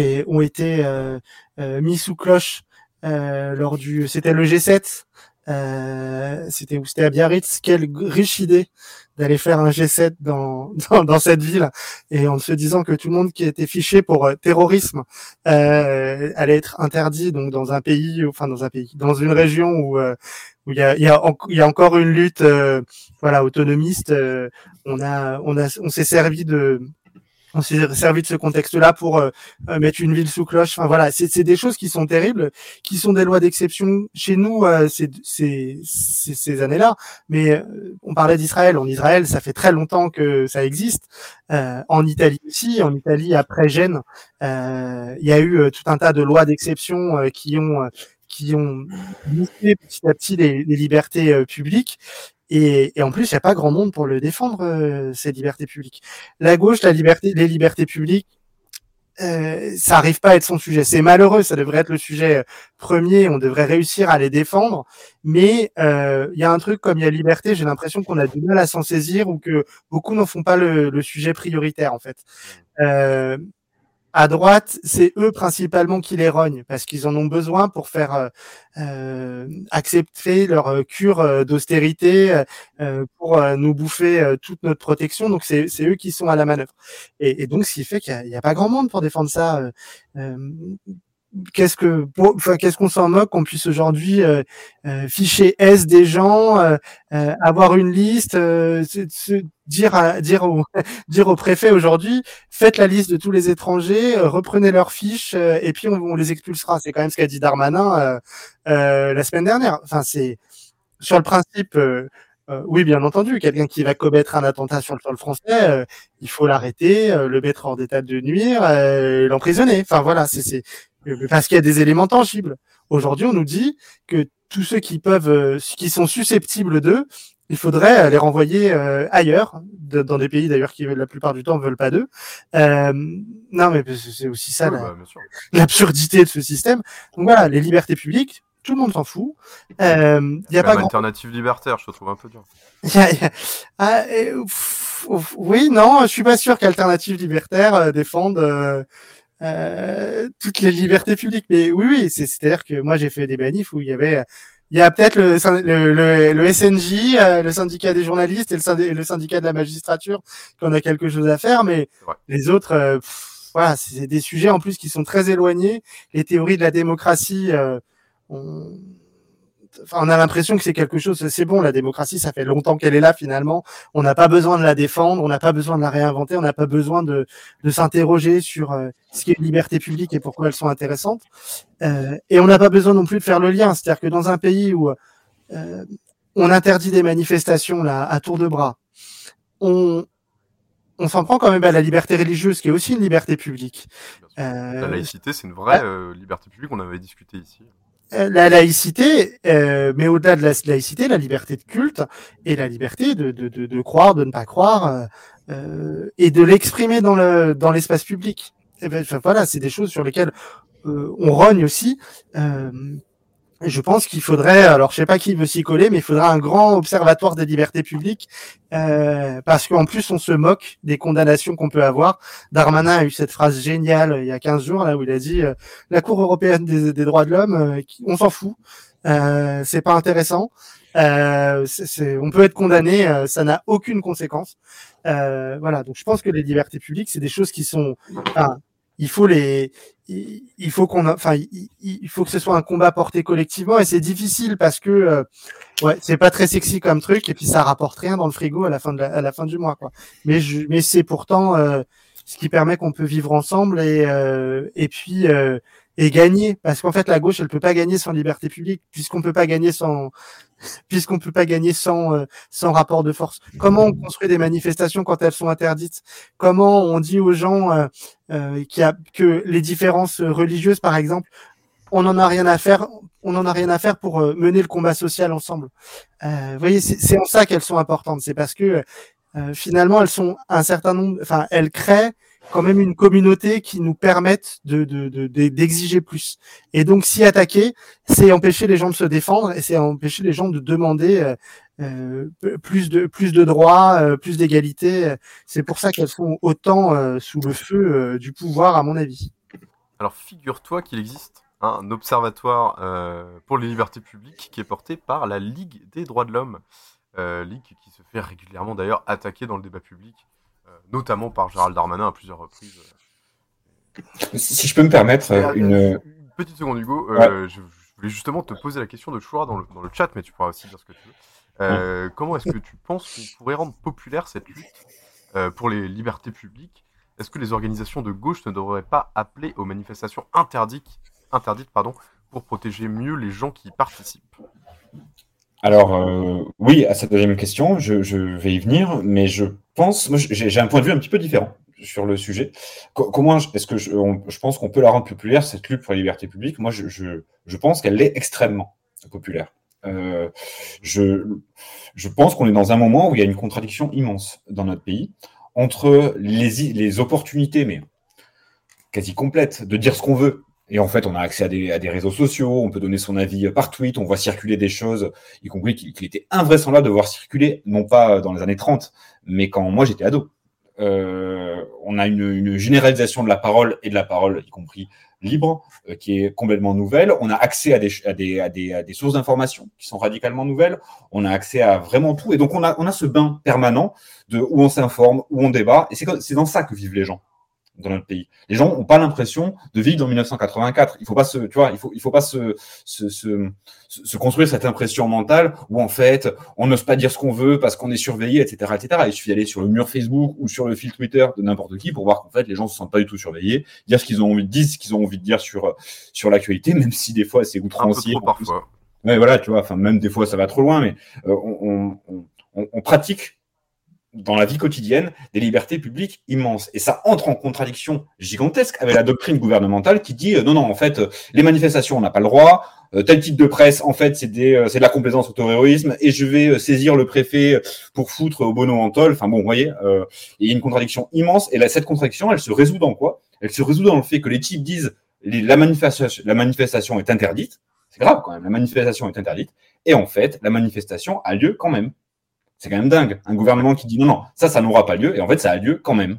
Donc, tu es dans ce moment-là où, euh, moi, je pense que le, la préoccupation des libertés publiques, elle est non seulement très largement partagée, mais la pratique des libertés publiques elle-même est très largement partagée, et y compris de libertés publiques qu'on a, qu'on a tendance parfois à pas euh, à pas traiter comme telle. Je pense à la question euh, de, de, de la concentration des médias. C'est un vrai obstacle hein, à la, aux libertés publiques. La concentration des médias, ça fait qu'en fait, il y a bah, les opinions qui sont euh, pas celles euh, ni de Bernard Arnault ni de Bolloré, donc ni de la bourgeoisie libérale ni de la bourgeoisie conservatrice, ces opinions-là, bah, elles n'ont pas trop le droit de citer euh, dans les grands médias. Mais parallèlement à ça, elle est quand même soumise au diktat de l'audience de, de Mais la, de oui. la voix du, du, du.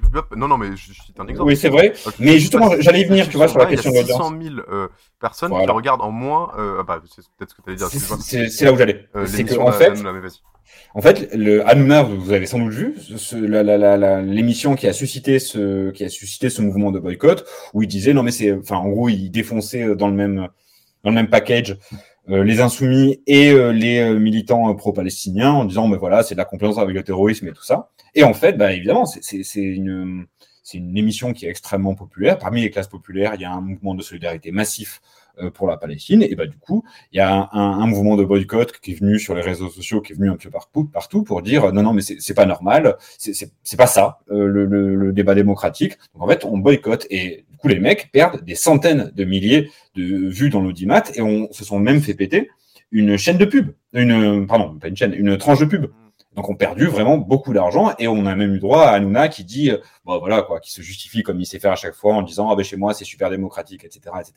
Bon, peu importe. Mais en tout cas, le point intéressant, c'est qu'il y a une contradiction massive, y compris sur les euh, questions médiatiques, entre les gens qui tiennent les manettes et les gens qui regardent. Euh, il y a une contradiction massive au plan de l'État, de la politique, entre les gens qui tiennent les manettes et les gens qui regardent. Et l'Assemblée nationale est le reflet de cette contradiction-là. C'est-à-dire qu'en fait, s'il n'y a pas de majorité, c'est précisément parce que la politique qui est suivie partout, et y compris la politique autoritaire qui est suivie partout, n'a pas de majorité dans notre pays. Mais t'as pas l'impression quand même que euh, si on revient au, au 7 octobre, la sidération du 7 octobre, et, tu disais toi-même tout à l'heure, euh, euh, j'ai eu peur que le camp de la paix met plus de temps que ça à se mettre en place. Mais cette peur-là, elle vient aussi du fait que euh, il y a une espèce de, de, de pression et de machine à laver euh, terrible. On voit ce qu'ont vécu les insoumis. On est d'accord, pas d'accord avec euh, les mots utilisés, la manière de faire. La pression médiatique et la manière dont ils ont été euh, jetés à la vindicte, euh, euh, elle est et c'était c'était fou et scandaleux. C'est-à-dire que Ouais, ouais. tout a été euh, déformé. Cette pression-là, elle est pas elle, elle est pas séparée en fait de la manière dont les libertés publiques se réduisent et, et dont, dont elles sont en train d'être euh, tentées de d'être euh, restreintes à leur euh, strict minimum. Pourquoi? Parce que avoir un bain permanent qui dit euh, euh, grosso modo Mélenchon est antisémite, même si moi je, je trouve qu'il fait il fait des conneries, il dit des conneries et, et il est limite, voilà. Mais Là- Là-dessus, on peut pas. Enfin, c'était une accusation à tort, enfin, qui, qui est Bah, quasiment sans fondement en tout cas. C'est- enfin, une enfin c'est une accusation qui est de dire de dire que les insoumis euh, voilà sont le camp du Hamas ce, ce qu'ils n'ont jamais été euh, dire c'est mais oui, oui. non mais dire que c'est le camp du Hamas et en même temps dire tout mo- tout mouvement de, de protestation euh, est interdit parce que c'est soutenir aussi le Hamas. Tu vois, toute manifestation, euh, euh, moi j'ai l'impression que ça, ça résulte de la même chose et qu'il n'y a pas une restriction, enfin, et que la restriction, même si les gens, euh, euh, enfin, que ça a des effets sur l'opinion publique, c'est-à-dire que ça, ça, ça crée quand même, euh, pas de la, j'aime pas le mot bien-pensance, mais, mais ça dit où est, euh, où est le, ce qu'on disait tout à l'heure, le camp du bien et comment tu peux en être très vite euh, exclu. Donc, je, je pense que là derrière, il y, y a un truc euh, qui, qui, qui résulte de la même, de la même dynamique et de la même envie de, tu vois, de, de mettre dans le corner et de, de, de dire, bah, euh, c'est c'est comme ça qu'on va euh, se débarrasser de telle ou telle opinion. C'est ce que montrait euh, le, le très bon article sur Jeremy Corbyn, d'ailleurs. euh, C'est la même chose. C'est exactement la même manière dont ça fonctionne. Que vous pouvez retrouver sur nosrévolutions.fr, bien sûr. Je je suis d'accord avec toi, tu vois, Adrien, mais euh, je, je suis d'accord hein, qu'ils ils sont, ils franchissent toutes les limites, euh, ils sont plus outranciers que jamais, et y compris plus, euh, enfin, ils, marchent à la dictature, quoi, ces gens. Vraiment. pourquoi ça hein, le- prend le- pas, c'est ça? Mais non, non, je dis pas que ça, bien évidemment que ça prend. Mais par contre, euh, je, je pense que ça ne, ça ne marche pas aussi bien qu'ils s'y attendent. Moi, je me souviens d'une autre guerre. Je me souviens de la guerre en Libye. La, euh, la guerre en Libye, il n'y avait pas ça du tout. Il n'y avait pas des espèces de coups de pression. Les, les, les, les communistes, je me souviens de Roland Museau qui avait fait un discours magnifique à l'Assemblée nationale pour dire non, non, nous, on n'appuie pas la guerre contre, contre la Libye et tout. Euh, il n'y avait pas eu du tout les médias qui s'abattent sur lui pour le casser en disant ben, en fait, il soutient, il soutient Kadhafi. Il n'y avait pas eu ça. Par contre, c'était absolument impossible. Dans... Il n'y avait pas 15 000 personnes qui manifestent. Hein. Il n'y avait pas des, des, colonnes noires de monde euh, dans Grenoble qui euh, marchent en solidarité avec la Libye. Ça n'existait pas. Donc je pense que en parallèle du fait que les gens qui dirigent l'État sont de plus en plus dingues, par contre, les gens développent des anticorps. Parce qu'en fait, on leur, euh, fait ça en permanence. En permanence, on leur dit, ben, vous voyez, eux, c'est des fous, eux, ils sont dangereux, eux, ils machin.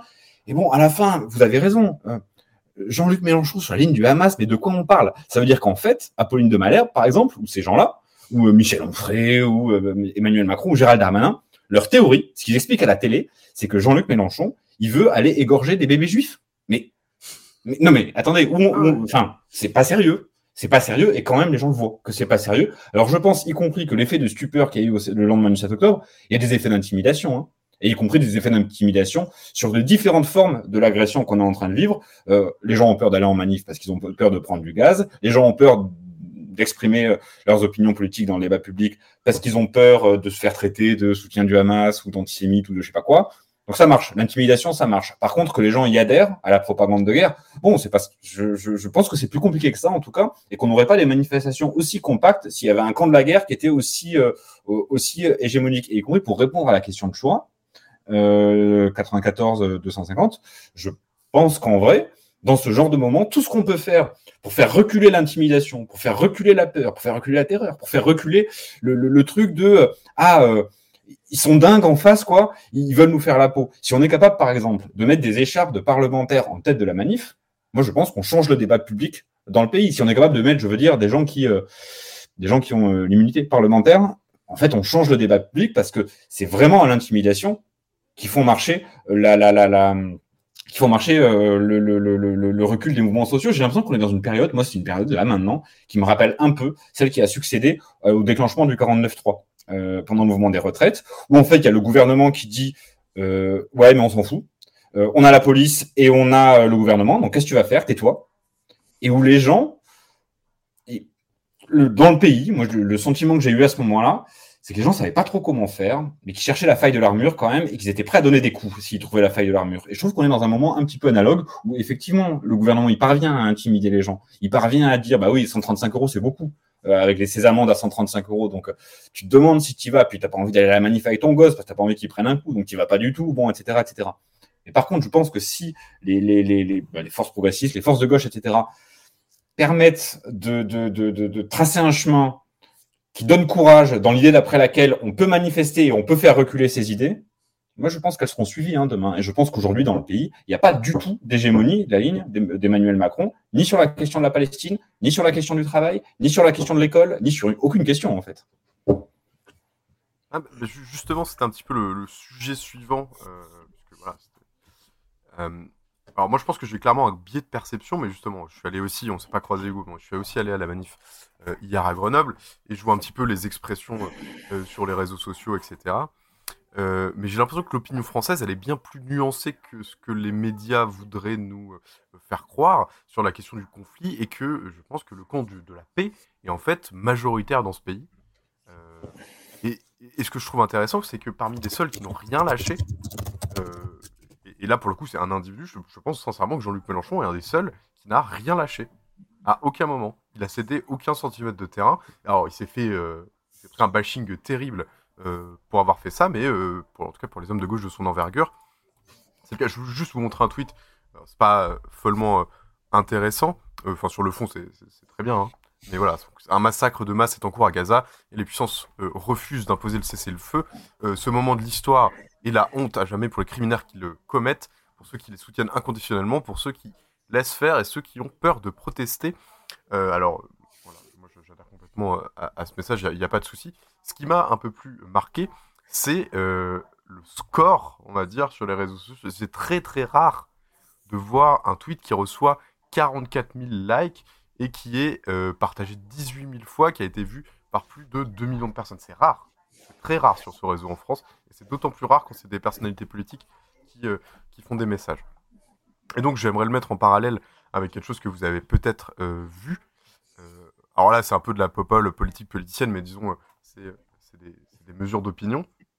c'est le fameux, sans doute vu, hein, le fameux sondage de Cluster 17, euh, du coup, Clémence Guettet, mais voilà. Donc qui donne un petit peu un état euh, des lieux au plein moment de cette crise qui semblait euh, cliver, où certains commentateurs euh, prédisaient la, mort, la mort de la gauche et notamment de la France insoumise vis-à-vis -vis de ses positions. voilà. Est-ce que c'est un sondage qui vous avez vu Est-ce que c'est un sondage qui vous fait réagir? Bah, il est mauvais. Hein. Il est assez mauvais. hein. Il- Mais c'est pas un effondrement, ce que je. Moi, je, je- sur Jean-Luc Mélenchon et sa position, euh, bon, je, je, je, je suis, je, je suis un peu partagé parce que je pense, par exemple, quand il dit, euh, quand il dit que euh, la présidente de l'Assemblée nationale est allée euh, euh, camper euh, à Tel Aviv ou à Jérusalem, Ouais, euh, quoi. non, mais je, je pense qu'il y a un. Alors, ça, on lui a, on a fait dire beaucoup de choses à ce tweet, mais en tout cas, il est extrêmement maladroit. Euh, quand on est un homme politique de l'envergure de Jean-Luc Mélenchon, tout est lu, pesé, euh, pensé. Donc, je, pense qu'il y a derrière des choses qui sont. euh, je ne sais pas pourquoi il fait ça. Après, sur le fond, sur le fond de la position, euh, là où je suis très surpris, c'est que Mélenchon n'a- n'avait pas beaucoup pris position avant sur le conflit israélo-palestinien. C'est-à-dire que c'est pas quelque chose qui a animé ses campagnes présidentielles. Il en a très peu fait. Et là, je trouve qu'effectivement, ils ont tenu la ligne de manière, euh, pour certains, enfin, remarquable sur on, on ne cède pas un pouce. Mais comme beaucoup de gens à gauche, hein, je, je suis pas sûr que euh, les Verts aient cédé beaucoup de choses, que euh, le Parti communiste a cédé beaucoup de choses. Les socialistes, c'est très compliqué. Et euh, Le verre un peu compliqué aussi, quand même. hein. mais, ouais. Bon, je, je pense que il il y a, il y a eu des conneries qui ont été faites, notamment Daniel Obono. Pareil, piège. Pourquoi tomber là-dedans Pourquoi euh, y aller comme ça? Voilà. Je, je pense qu'ils ont eu du mal à trouver en fait le ton, euh, parce que tout ça est écrit et pensé. euh, Il y a des gens qui réfléchissent et qui donnent une ligne et une manière de se conduire dans les médias. Enfin, euh, c'est pas de l'improvisation, euh, c'est- réfléchi. Donc, je, je- je- pense que sur le fond, ils ont tenu les choses correctement et sur la forme, bon, il y a eu des dérapages et des choses qui euh, peuvent être plus ou moins gênantes, mais on peut avoir le débat là-dessus. Euh, et après, le, le, le, le sondage, là, il est terrible, 17,5. Euh, ça veut dire qu'il perd quand même euh, 5 points par rapport à, à 2022. Euh, Là, c'est au premier tour. hein. au premier tour, oui, bah, c'est 22, 22% Mélenchon au premier tour. Euh, c'est aussi. Ce que, je veux dire, c'est que s'il y a eu une élection réelle, vous voyez, il y a le phénomène de report des voix. Oui, bien euh, entendu. voilà. Mais, mais c'est pas bon quand même parce que la gauche ne progresse pas et la gauche ne progresse pas parce que euh, en fait euh, ils ont fait exploser la Dupes avant, euh, juste avant euh, le conflit. Certains s'en sont servis euh, pour mettre le dernier coup euh, à cela. Or, euh, il aurait fallu euh, travailler ensemble pour euh, pour trouver quelle voie on peut porter ensemble à gauche sur ce sujet. La France insoumise ne peut pas seule euh, euh, être fer de lance de euh, la paix. on, est dans une situation où la gauche est tellement éclatée qu'il fallait rassembler.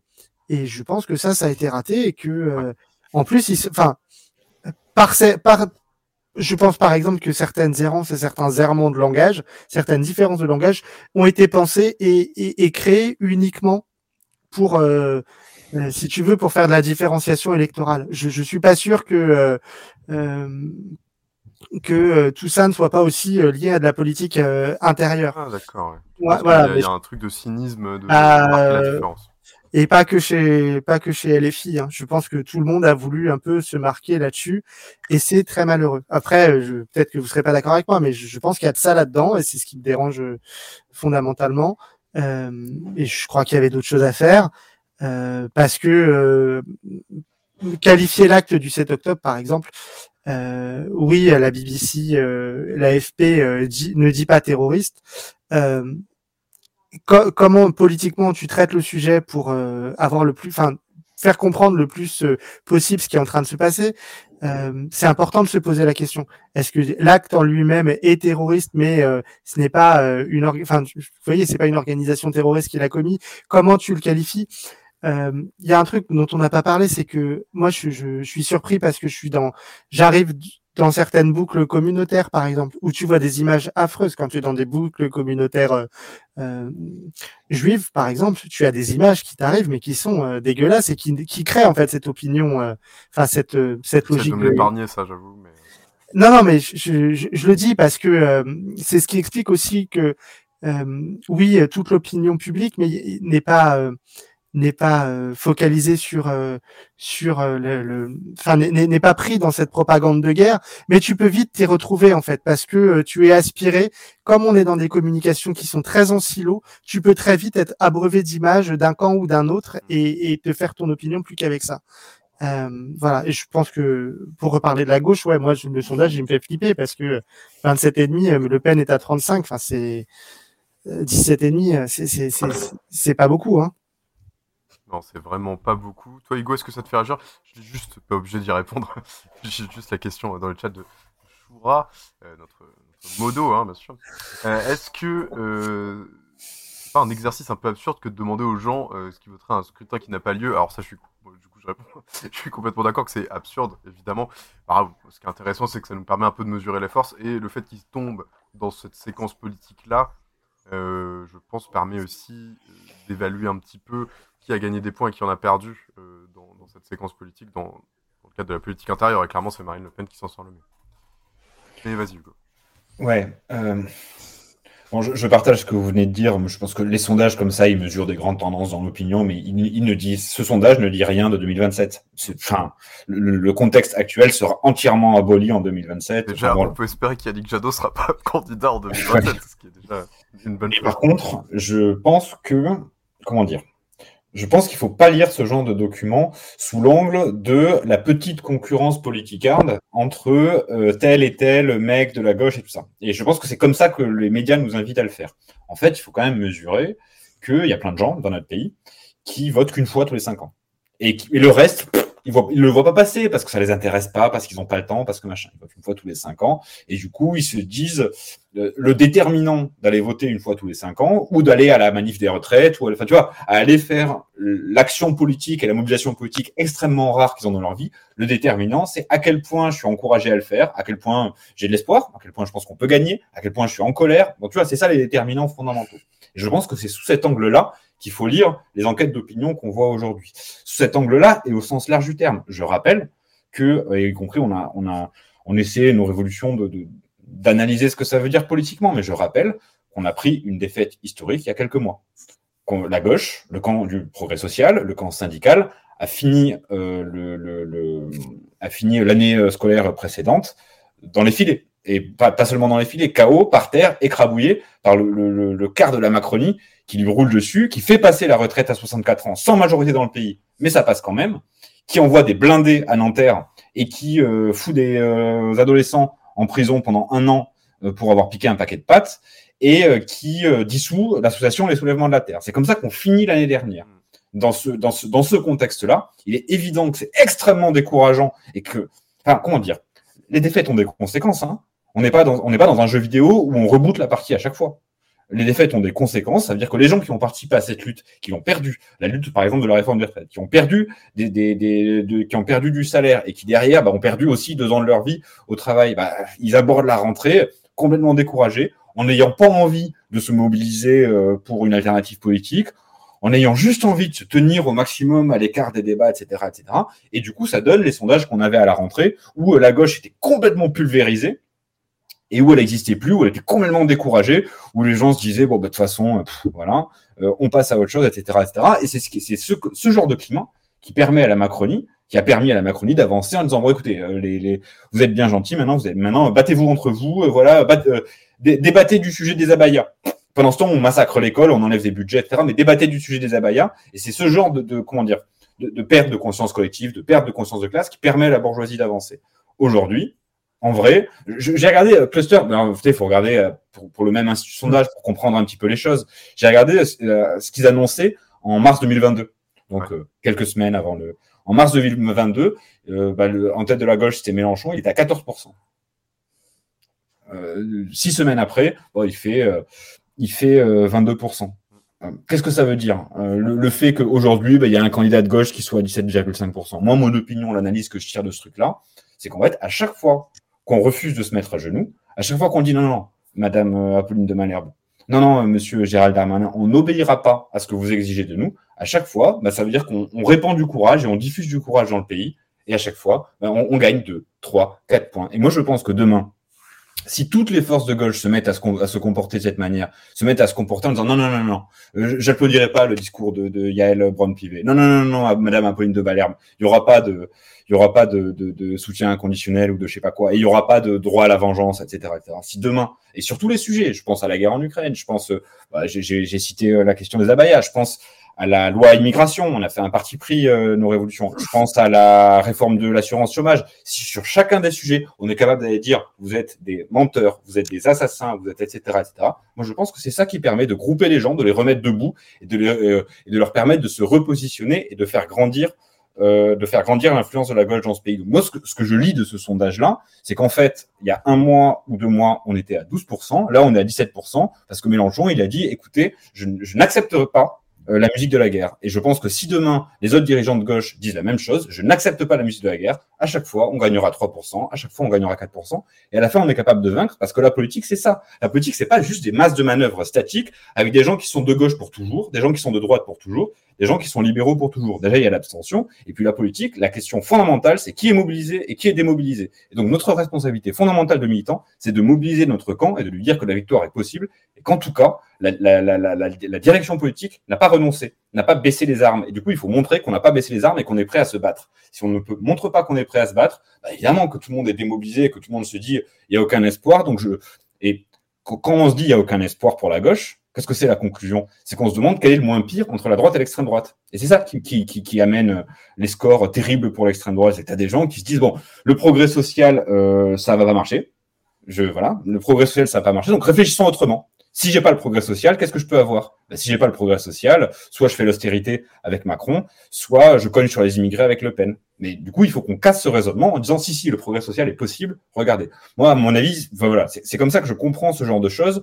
Euh, après, ce qui, est frappant, je partage entièrement ce que dit Adrien. Je ne viens pas contredire ce qu'il disait. Je pense qu'il y, a des caractéristiques d'amateurisme importantes dans la communication qui a été déployée par la France insoumise et qui est quand même assez invraisemblable pour un grand parti parce que c'est un grand parti, c'est la première force d'opposition euh, de gauche euh, au Parlement. Donc je pense que c'est incroyable, l'intervention de Obono, elle est incroyable, qu'on puisse euh, laisser Bourdin vous faire dire ça, c'est incroyable.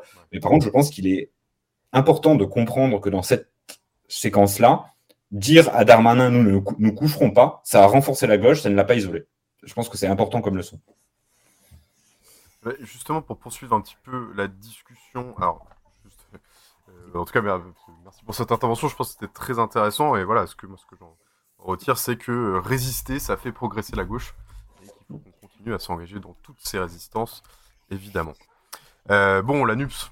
Euh, la NUPS, ça, voilà, on vient prendre des nouvelles parce que ça a pas l'air d'aller. Hein. Elle est dans un coin sombre d'une pièce, des gros cocards sous les yeux et scène de la bouche, la NUPS, là. Hein. Donc voilà. Euh, voilà ce qui se passe vite fait. Le Parti Socialiste a suspendu sa participation officiellement à la coalition. Le Parti Communiste est plus ou moins sur la même ligne depuis un, on commentait la dernière fois, depuis un, conseil euh, national. Bref, euh, la nouvelle Union populaire écologique et sociale semble en état de mort cérébrale. Et donc Jean-Luc Mélenchon a planté un peu un clou dans le cercueil de l'Union en déclarant dimanche dernier, il est devenu clair que le point de retour est franchi euh, en accusant euh, les autres partenaires de l'Alliance d'être responsables. Alors pour vous, la NUPS, c'est fini?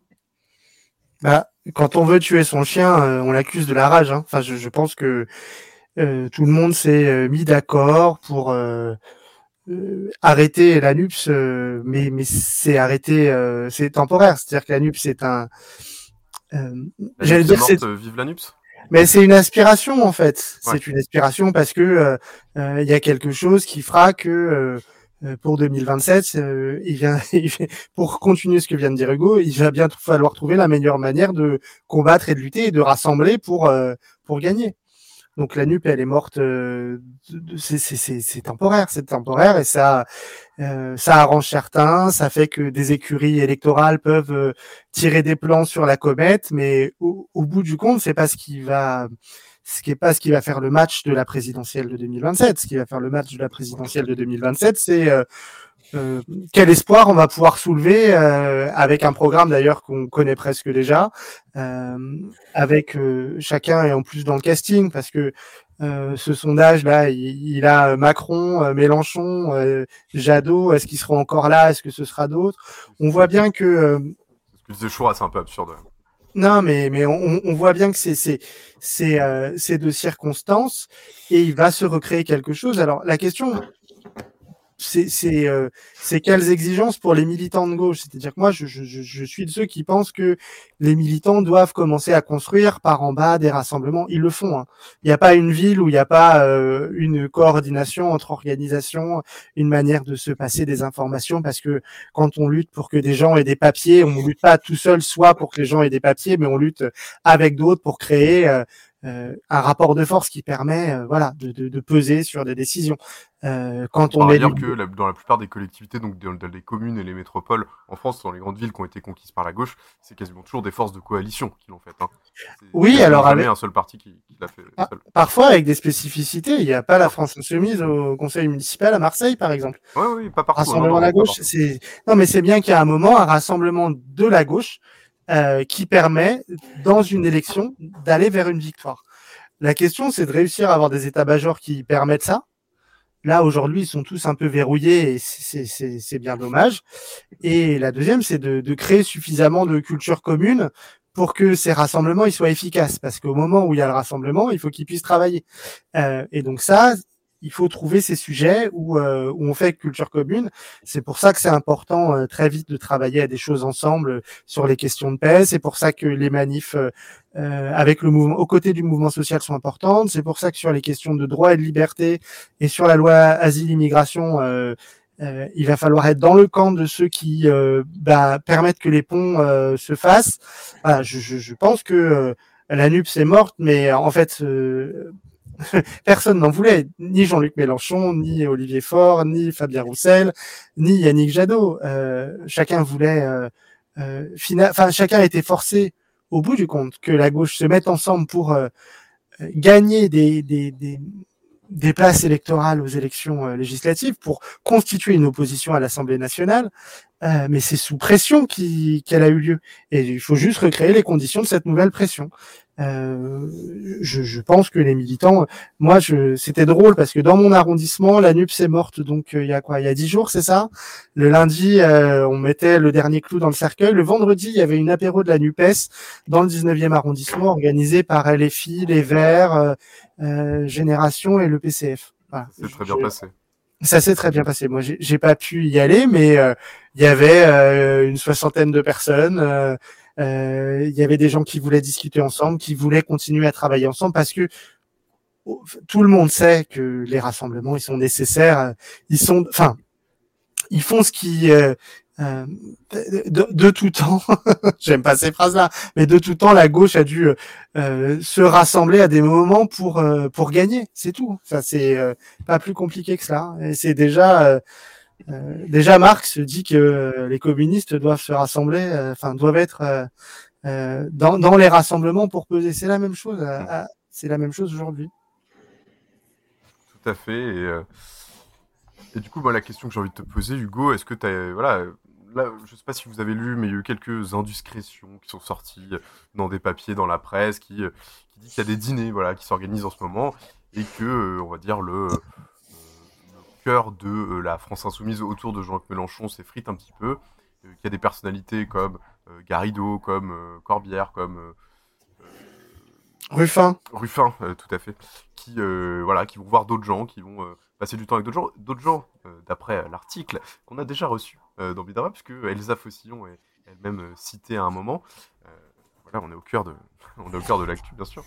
Et, et, voilà, il y a d'autres socialistes, etc. Il y a Julien Bayou. Bref, en tout cas, il semblerait qu'il y ait une petite recomposition qui soit en cours. Toi, euh, comment, comment tu la vois cette recomposition, Hugo? Est-ce euh, qu'elle est positive? Je ne sais pas, mais je, partage assez le, point de vue que donnait Adrien. Il faut quand même mesurer le fait que euh, la NUPES, c'est enfin, la pression intense que les masses, que les, les populations ont exercée sur les appareils politiques a donné naissance à la NUPES c'est un moment de mobilisation intense où je m'en souviens. Moi, je suis, un militant où tu allais sur le marché, les gens disaient maintenant, ça suffit, soyez alliés avant la fin de la semaine. C'est ça qu'on entendait. Avant la fin de la semaine. Et sinon, on vous balayera. Enfin, tu vois, bon. Avais, cette espèce bah, de volonté d'aller au combat contre la bourgeoisie, quoi. Et du coup, une exigence d'après laquelle, maintenant, les partis politiques qui représentent euh, le, le, l'espoir à gauche, quoi, doivent se mettre au diapason. La pression des masses fait la, la NUPES. La défaite des masses, là, on est dans ce moment-là, on est dans un moment de défaite, je le disais tout à l'heure. On s'est fait sonner, éclater euh, mouvement des retraites, ensuite période de propagande de guerre, etc. A défait la NUPES, mais normal. Normal. Les, gens ont su imposer un chemin, et ben, au moment où ils sont fragilisés, au moment où la bourgeoisie reprend le dessus, ils ont moins les moyens d'imposer ce chemin-là. Mais moi, je suis pas trop inquiet sur le fait, d'une part, en fait, on dit la NUPES est morte. Je suis assez d'accord avec Adrien. Je pense que c'est pas, c'est pas vrai, que c'est pas le cas. L'intergroupe à l'Assemblée nationale, il va continuer à se réunir. Les forces qui sont euh, en rassemblement euh, dans les territoires, bah, elles vont continuer à être en rassemblement. Donc, je pense qu'on ne peut pas décréter euh, par un claquement de doigts qu'en fait le rassemblement, les rassemblements n'existent pas, alors même que dans des, dans des batailles de plus en plus intenses, bah, les gens essaient de, de, de faire front.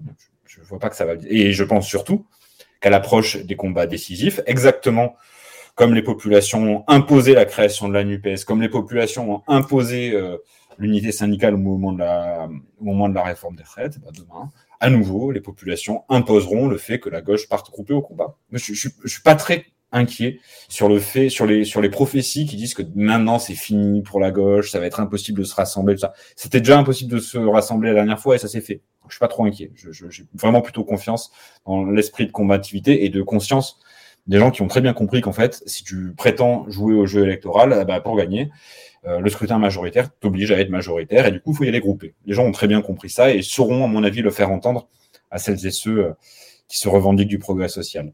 Euh, maintenant, par contre, je pense qu'on a une question de, on a une question de, clarté et de clarté sur les contenus et de capacité à, y aller, euh, y compris pas à l'aveugle, parce qu'évidemment dans le pays il y a une, moi, je, on l'a vu, je, je l'ai beaucoup entendu, il y a une impatience de ça en disant mais j'en ai rien à foutre, rassemblez-vous, point. Je n'en ai rien à foutre. On m'a dit ça quoi. Quand je distribue des tracts, tu vois. Bon. J'ai même parfois dit ça moi.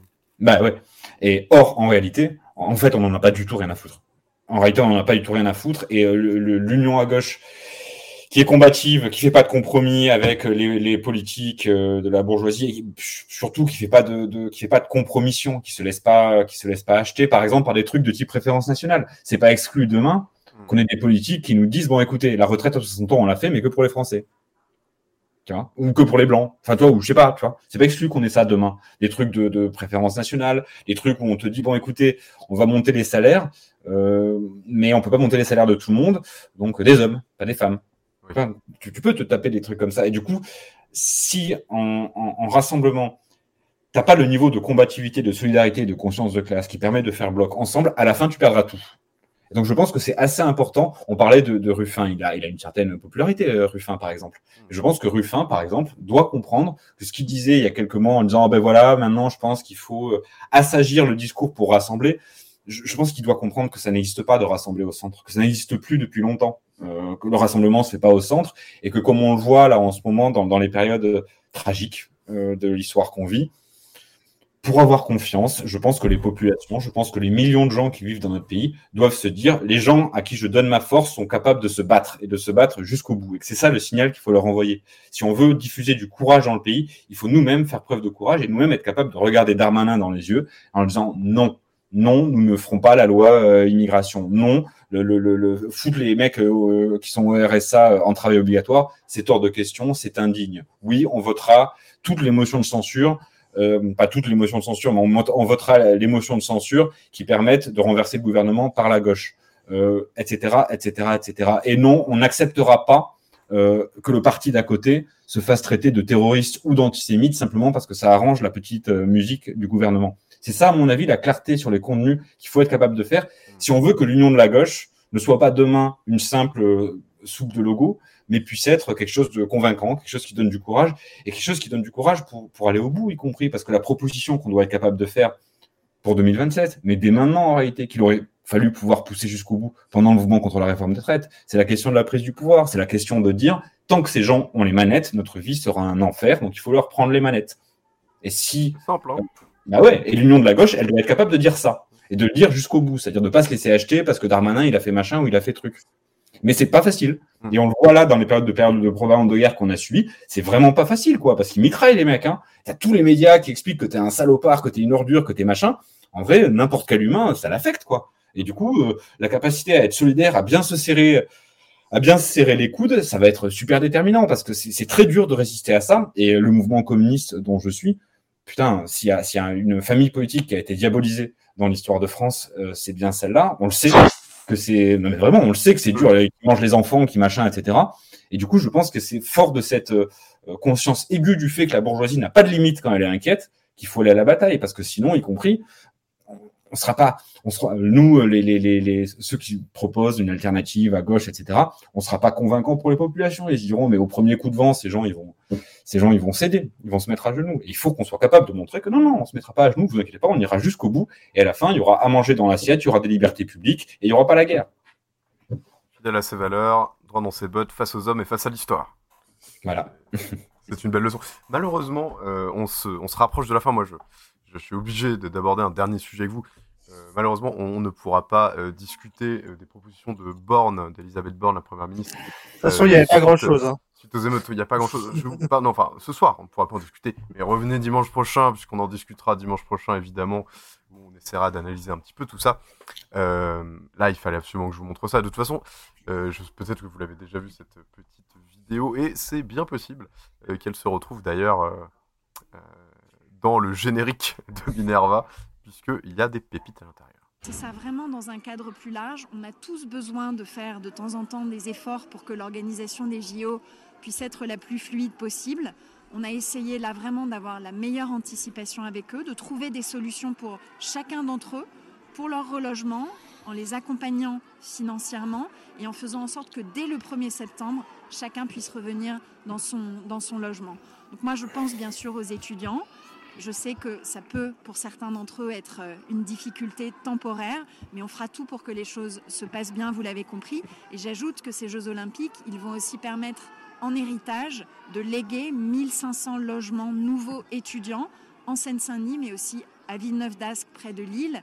Et au global, c'est une démarche qui va aussi nous permettre d'emmener un certain nombre d'étudiants avec la billetterie populaire gratuite aux Jeux olympiques et paralympiques pour leur permettre aussi de bénéficier une fois dans la vie voilà, de ce spectacle incroyable des Jeux. Qu'on essaye de tout mettre en œuvre pour que ce petit effort qui est demandé, il s'accompagne des garanties, des compensations. Et je pense que les étudiants seront fiers de se dire que voilà, ils peuvent prêter leur logement, mettre à disposition leur logement pendant euh, deux petits mois d'été voilà, alors, euh, vous avez tous les deux abordé euh, l'indécence euh, de la bourgeoisie lorsqu'elle est au pouvoir. On, rappelle que cette, dame, je crois, est ministre ou secrétaire d'État, et que par ailleurs, vu qu'elle déclare son patrimoine la haute autorité pour la transparence de la vie publique, on sait qu'elle a un patrimoine de plus de 6 millions d'euros, donc elle est officiellement millionnaire. Voilà. Euh, donc, euh, donc voilà, ils demandent aux étudiants de, enfin demandent, ils imposent aux étudiants de laisser leur logement pendant deux petits mois d'été euh, contre une compensation de 100 euros et deux places pour les JO 2024. probablement pas pour la finale de l'athlétisme. Hein. On imagine que ça va être deux places pour aller voir le curling sur gazon, mais bon. euh... et un Mars en fait. c'est ça, c'est ce que disait, ce que disait bon, importe. Donc voilà, est-ce que ça. C'était pour terminer sur un truc un poil plus léger. C'est pas vraiment léger parce que c'est un scandale. Mais, euh, mais voilà, on se dit qu'ils ont atteint un niveau d'indécence et de. Je sais pas, enfin, je trouve, que c'est fou dans ce pays, il y a une crise majeure du logement. Il y, a, vraiment les gens vont extrêmement mal et on dit bah alors les étudiants vous voulez pas lâcher votre logement pendant deux mois pour 100 balles? C'est même pas le billet de train pour rentrer chez soi quoi voilà alors vous êtes... Qu'est-ce que, que ça vous fait réagir un peu? Ce, que, je trouve fou, c'est que ce, genre d'événement, enfin, c'est ce qu'on disait en, début d'émission sur le fait qu'en fait maintenant ils marchent, euh, ils sont en roue libre quoi, et ils sont dans un moment où, enfin, je, ne sais pas comment dire, mais euh, où à chaque, fois qu'ils bougent, ils se font encore plus mal parce que normalement les jeux, les jeux olympiques, mais les jeux en général, et puis le, le loisir de masse, etc., c'est censé permettre l'achat de la paix sociale. C'est pour ça que ça existe, c'est pour ça que, enfin voilà, c'est c'est théorisé depuis les origines des sociétés de classe. Euh, il faut amuser les gens pour que. Bon. Pas même être circoncis du pain et des jeux, euh, grand classique de l'art. C'est ça. C'est ça. Et ce qui est incroyable, c'est que il, soit tellement, euh, comment dire, la bourgeoisie française ait atteint un stade de pourrissement tel qu'elle ne soit même plus capable, alors qu'elle va avoir un truc incroyable, les Jeux Olympiques. Elle a raison hein, de d'essayer de, le vendre comme ça en disant, bah voyez, c'est du rêve, c'est des paillettes, c'est des machins, etc alors qu'ils ont ça dans la main, qui, de, qui, devrait normalement leur permettre d'acheter la paix sociale de ouf, ils font pas Panem et Circenses, ils échangent, ils, opposent Panem et Circenses. C'est dingue, quoi, à quel point ils sont, ils, ils ont perdu pied, quoi. C'est-à-dire qu'ils disent aux gens, voilà, les jeux, les jeux aux Olympiques qui devraient vous permettre de communier dans notre euh, solidarité commune, par-delà les classes, etc., le goût du sport, le goût de l'effort, c'est ce qui nous rassemble tous. Non, non, ils disent, cassez-vous de là, cassez-vous de chez vous, cassez-vous de chez vous pour, euh, pour rien, ouais, pour 100 balles, pour le billet de train, pour rentrer chez papa-maman, quoi. Cassez-vous de chez vous euh, pour que les jeux puissent avoir lieu, et y compris que d'autres que vous puissent aller voir les jeux. Enfin, c'est incroyable. La bourgeoisie internationale puisse venir voir les yeux, parce que c'est ça. Mais oui, oui, c'est incroyable à quel point ils ont perdu pied sur ce truc-là, parce qu'y compris ce truc de Panama et de Circenses, ça, enfin, comment dire, ça marche bien. Hein. Faut pas, faut pas perdre de vue le fait, par exemple, que ça a fait avaler à notre pays le, le, le coût humain désastreux et écologique, mais humain, de la, coupe, de la dernière coupe, du Monde. et en fait, le, le, fait que les gens communient dans le sport, vibrent ensemble pour une équipe, etc., ça peut vraiment faire oublier les principes de solidarité les plus élémentaires. Là, pour les Jeux Olympiques, ils sont en train de créer les conditions pour que ce, ce moment de communion entre les classes n'ait pas lieu. Espérons qu'effectivement, c'est ce qui se passe et que du coup, la, la, la, la colère sociale et la colère politique s'enracinent suffisamment dans le pays pour pouvoir aller à la bataille. Mais en tout cas, c'est incroyable à quel point, ici, la branche sur laquelle ils sont assis, dès qu'ils font quelque chose. Quoi. Tant que je sais pas si vous vous souvenez, je, te laisse la parole, Adrien. Je, sais pas si vous vous souvenez, mais euh, euh, suite au mouvement des retraites, il y a eu des milliers et des milliers de personnes qui s'étaient inscrites euh, pour, pour devenir bénévole en disant de toute façon on n'ira pas, on foutra le bordel, les jeux ils peuvent s'asseoir dessus, etc. Donc on verra ce que ça va donner, mais ça risque d'être assez euh, le bordel. Mais vas-y Adrien, pardon. Oui, euh, après c'est les Jeux Olympiques, c'est quand même très particulier parce que c'est une opération euh, à la fois de la finance internationale, de d'évasion fiscale, de, de, tout ça, hein, parce que les Jeux de Rio, par exemple, ont subi le courroux des populations de la même manière que les JO en France. Euh, moi, je pense que ça va être un terrible gâchis parce que je fais partie des gens qui trouvent bien un peu de cirque de temps en temps, euh, mais mais ça va ça va pas du tout être accepté. C'est-à-dire que euh, ils sont en train de le préparer de la pire des manières. C'est-à-dire que il y a rien qui va être prêt. Euh, on va avoir des lignes de métro où Là, ils vont monter le prix du billet pour aller jusqu'à Orly, euh, pour aller jusqu'aux aéroports. Euh, non, mais on est dans un truc où euh, il n'y a même pas les effets bénéfiques. C'est-à-dire que tu vas te retrouver dans un bunker, ou alors moi parisien, euh, il y aura plus un Parisien au mètre carré parce que tout le monde se sera barré pour mettre son appart sur Airbnb parce que on nous promet l'enfer euh, avec euh, des, des, des, supporters partout, les prix des restos qui vont exploser, qui eux vont faire un peu de marge. Euh, voilà, je, je, pense que euh, que c'est pas c'est pas simplement qu'ils gèrent très mal, c'est-à-dire que c'est aussi un phénomène mondial où les Jeux Olympiques comme toutes les grandes compétitions sportives d'ailleurs, sont rentrées dans une nouvelle dimension. Et, et elles, elles servent elles servent certains pouvoirs en place, mais euh, elles servent surtout euh, de grands intérêts économiques. Je ne sais pas si vous avez vu euh, l'info sur le déménagement du siège de la FIFA. C'est-à-dire que la France veut faire un gros cadeau fiscal pour accueillir la FIFA à Paris et une énorme exonération fiscale, un truc pour les grandes fédérations internationales de sport, pour qu'elles soient pas soumises aux mêmes règles d'impôts et de cotisation. Euh, voilà, y a, y a, on est on est dans ce monde-là et on parlait euh, euh, un peu plus tôt des des, des, des acteurs, euh, enfin des entreprises, de tous ces acteurs internationaux. Ces fédérations en sont aussi. La FIFA en est un, euh, la fédération internationale olympique aussi, et ils ont des, des gros intérêts à défendre avec des grosses boîtes derrière, Total, LVMH, Coca-Cola, tout ça. Enfin, il en a rien à foutre du mec en Seine-Saint-Denis qui est dans sa chambre étudiante. Euh, non, mais c'est, ils ont qu'à enfin, ils ont qu'à se, se, dire heureux parce qu'il y a peut-être un futur champion olympique qui va dormir dans leur lit. C'est vraiment comme ça que réfléchissent ces gens-là. Euh, moi, je, je, pense que le mouvement va être terrible contre les Jeux Olympiques euh, parce que en plus c'est de la violence symbolique euh, très forte. Hein. Ça va synthétiser beaucoup de colère. Je suis d'accord avec toi. Ouais, c'est, je pense que on, on, on a tendance pas assez à considérer ces, petites violences-là, ces petites frustrations du quotidien et leurs effets politiques. Mais quand tu euh, quand tu galères dans ton RERD, tu vas voir que pendant 15 jours ou 3 semaines, c'est bizarre, ça marche euh, parce que c'est les Jeux Olympiques et que tu vas te payer avant 6 mois où ça va être le bordel, après 6 mois où ça va être le bordel. la colère, elle va être, euh, elle va être terrible. La frustration en plus, parce que c'est au-delà de la colère, c'est quelque chose qui qui fait te sentir bah, petit, ouais. petit et qui rend qui renforce en fait l'antagonisme de classe. Hein. C'est ça qui est derrière. Mm. C'est-à-dire que ça, ça crée mm. des situations vécues où ça tend, ça, ça crée des situations de tension et ça les renforce.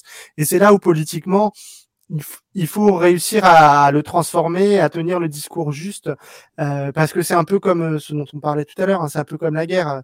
on va nous dire qu'il il faut être euh, vraiment pour les JO parce que c'est très très bien, ça réunit tout le monde et finalement c'est la paix, vous voyez. mais en fait, quand un, t'arrives pas à, bouffer, deux, tu mets trois heures pour aller bosser et quatre, ton logement ton logement à toi il est pourri et euh, et t'as le, le, le, champion olympique euh, qui va aller piquer la chambre universitaire de ton gosse. non mais parce que c'est ça en vrai. Ah c'est lunaire, c'est complètement lunaire. Euh, quelle marge de manœuvre ils ont pour euh, rendre ça acceptable? Euh, avec des jeux qui partent de plein de bons sentiments. Le fait que euh, ils sont en train de chercher un plan B pour la cérémonie d'ouverture qui devait être ouverte à tous euh, sur la scène, euh, mais ils se rendent compte qu'ouverte à tous, en fait, c'est trop dangereux. Enfin, non, mais c'est terrible. C'est-à-dire qu'il va falloir la fermer parce que c'est c'est mieux. Et puis euh, Macron, il a pas trop de chance avec les événements sportifs. Il s'est quand même fait huer euh, en ouverture de la Coupe du Monde de rugby. Euh, coupe du Monde, euh, bon, qui on n'en a pas parlé, mais qui est un échec quand même pour le 15 de France. Et il pensait pouvoir surfer aussi sur cette sur une victoire. il l'a pas. Il peut descendre. le souvenir ému du spectacle d'introduction. Ouais, on gardera le souvenir ému de la cérémonie d'ouverture. Euh, tu as raison. Mais voilà, il, il, y a en plus un jeu, il a lui un jeu pourri avec le sport qui euh, qui à chaque fois échoue. Hein. Je sais pas si vous vous souvenez quand il a pris Mbappé dans les bras euh, à la Coupe du Monde. Euh, voilà, tout le monde s'est moqué de lui. Euh, voilà, quand il va ouvrir des bières avec des joueurs de rugby, c'est pareil. Non, mais on est dans vraiment le cirque. Il est autant de ce que de ce qu'ils en font que du spectacle sur le terrain. Moi, j'ai surtout, enfin, c'est pas que j'ai peur, c'est que je pense que ces moments de frustration là, ils vont être terribles à vivre. Ils créent des choses, euh, des, des un mal-être chez les individus et en même temps, euh, ils exacerbent les, les la, la, conflictualité de classe et donc il va falloir en parler. Peut-être que c'est aussi notre tâche sur nos révolutions de voir comment on traite l'avant JO. On n'y a pas réfléchi, mais une émission spéciale Minerva euh, sur les JO, bien sûr. Ouais. parce qu'il y a de nombreux collectifs hein, citoyens qui s'y euh, intéressent et qui s'y penchent sérieusement. Parce que sur un plan euh, politique un peu plus, euh, on va dire, grave, hein, c'est qu'ils vont utiliser la reconnaissance faciale à grande échelle sur la ville de Paris. Donc il va y avoir aussi des conséquences terribles en termes sécuritaires, mmh. Notamment pour les Parisiens et les Parisiens. Et moi, je voulais juste rajouter un petit truc sur le, la dimension symbolique, sur le narratif que ça fait. Alors, je vais refaire une de mes comparaisons un peu nazes, mais pour moi, c'est très Hunger Games.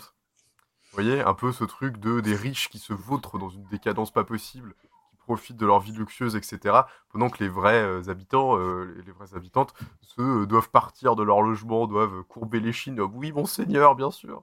Merci pour ce 100 Tu veux dire que la game serait une métaphore des sociétés de classe? Ça m'étonne ça. Ah non, mais c'est littéralement ça. Mais je trouve que là, c'est du coup, c'est IRL, comme on dit quoi.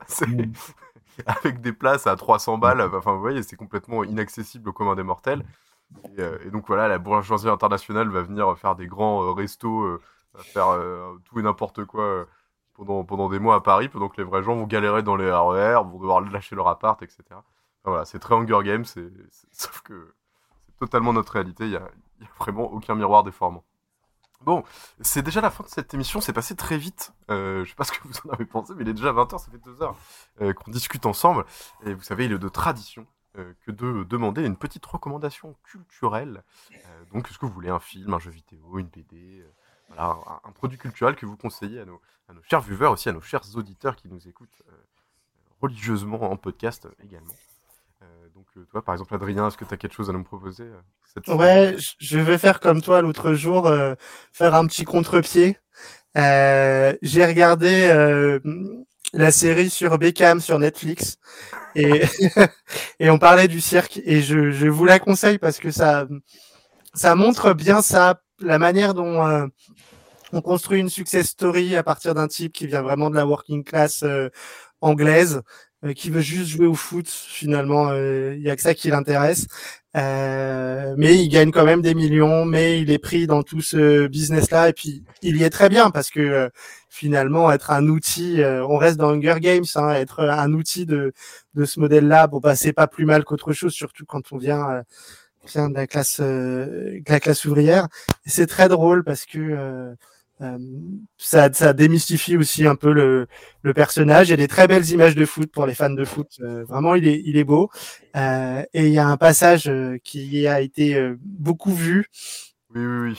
Avec Victoria Beckham, voilà, où, où il lui dit qu'elle est pas de la classe ouvrière parce que elle allait, je sais pas, en Bentley à l'école le matin, euh, donc quand elle était petite. Donc il faut qu'elle arrête de se dire qu'elle vient d'un milieu euh, d'un milieu populaire. Voilà, je, je, je vous le conseille. On se moque beaucoup de moi quand je dis que ce truc est bien, mais j'ai trouvé ça vraiment très très sympa. Et ben trop bien. Moi je, regarderai peut-être. Moi je suis pas un grand fan de foot, mais je regarderai peut-être.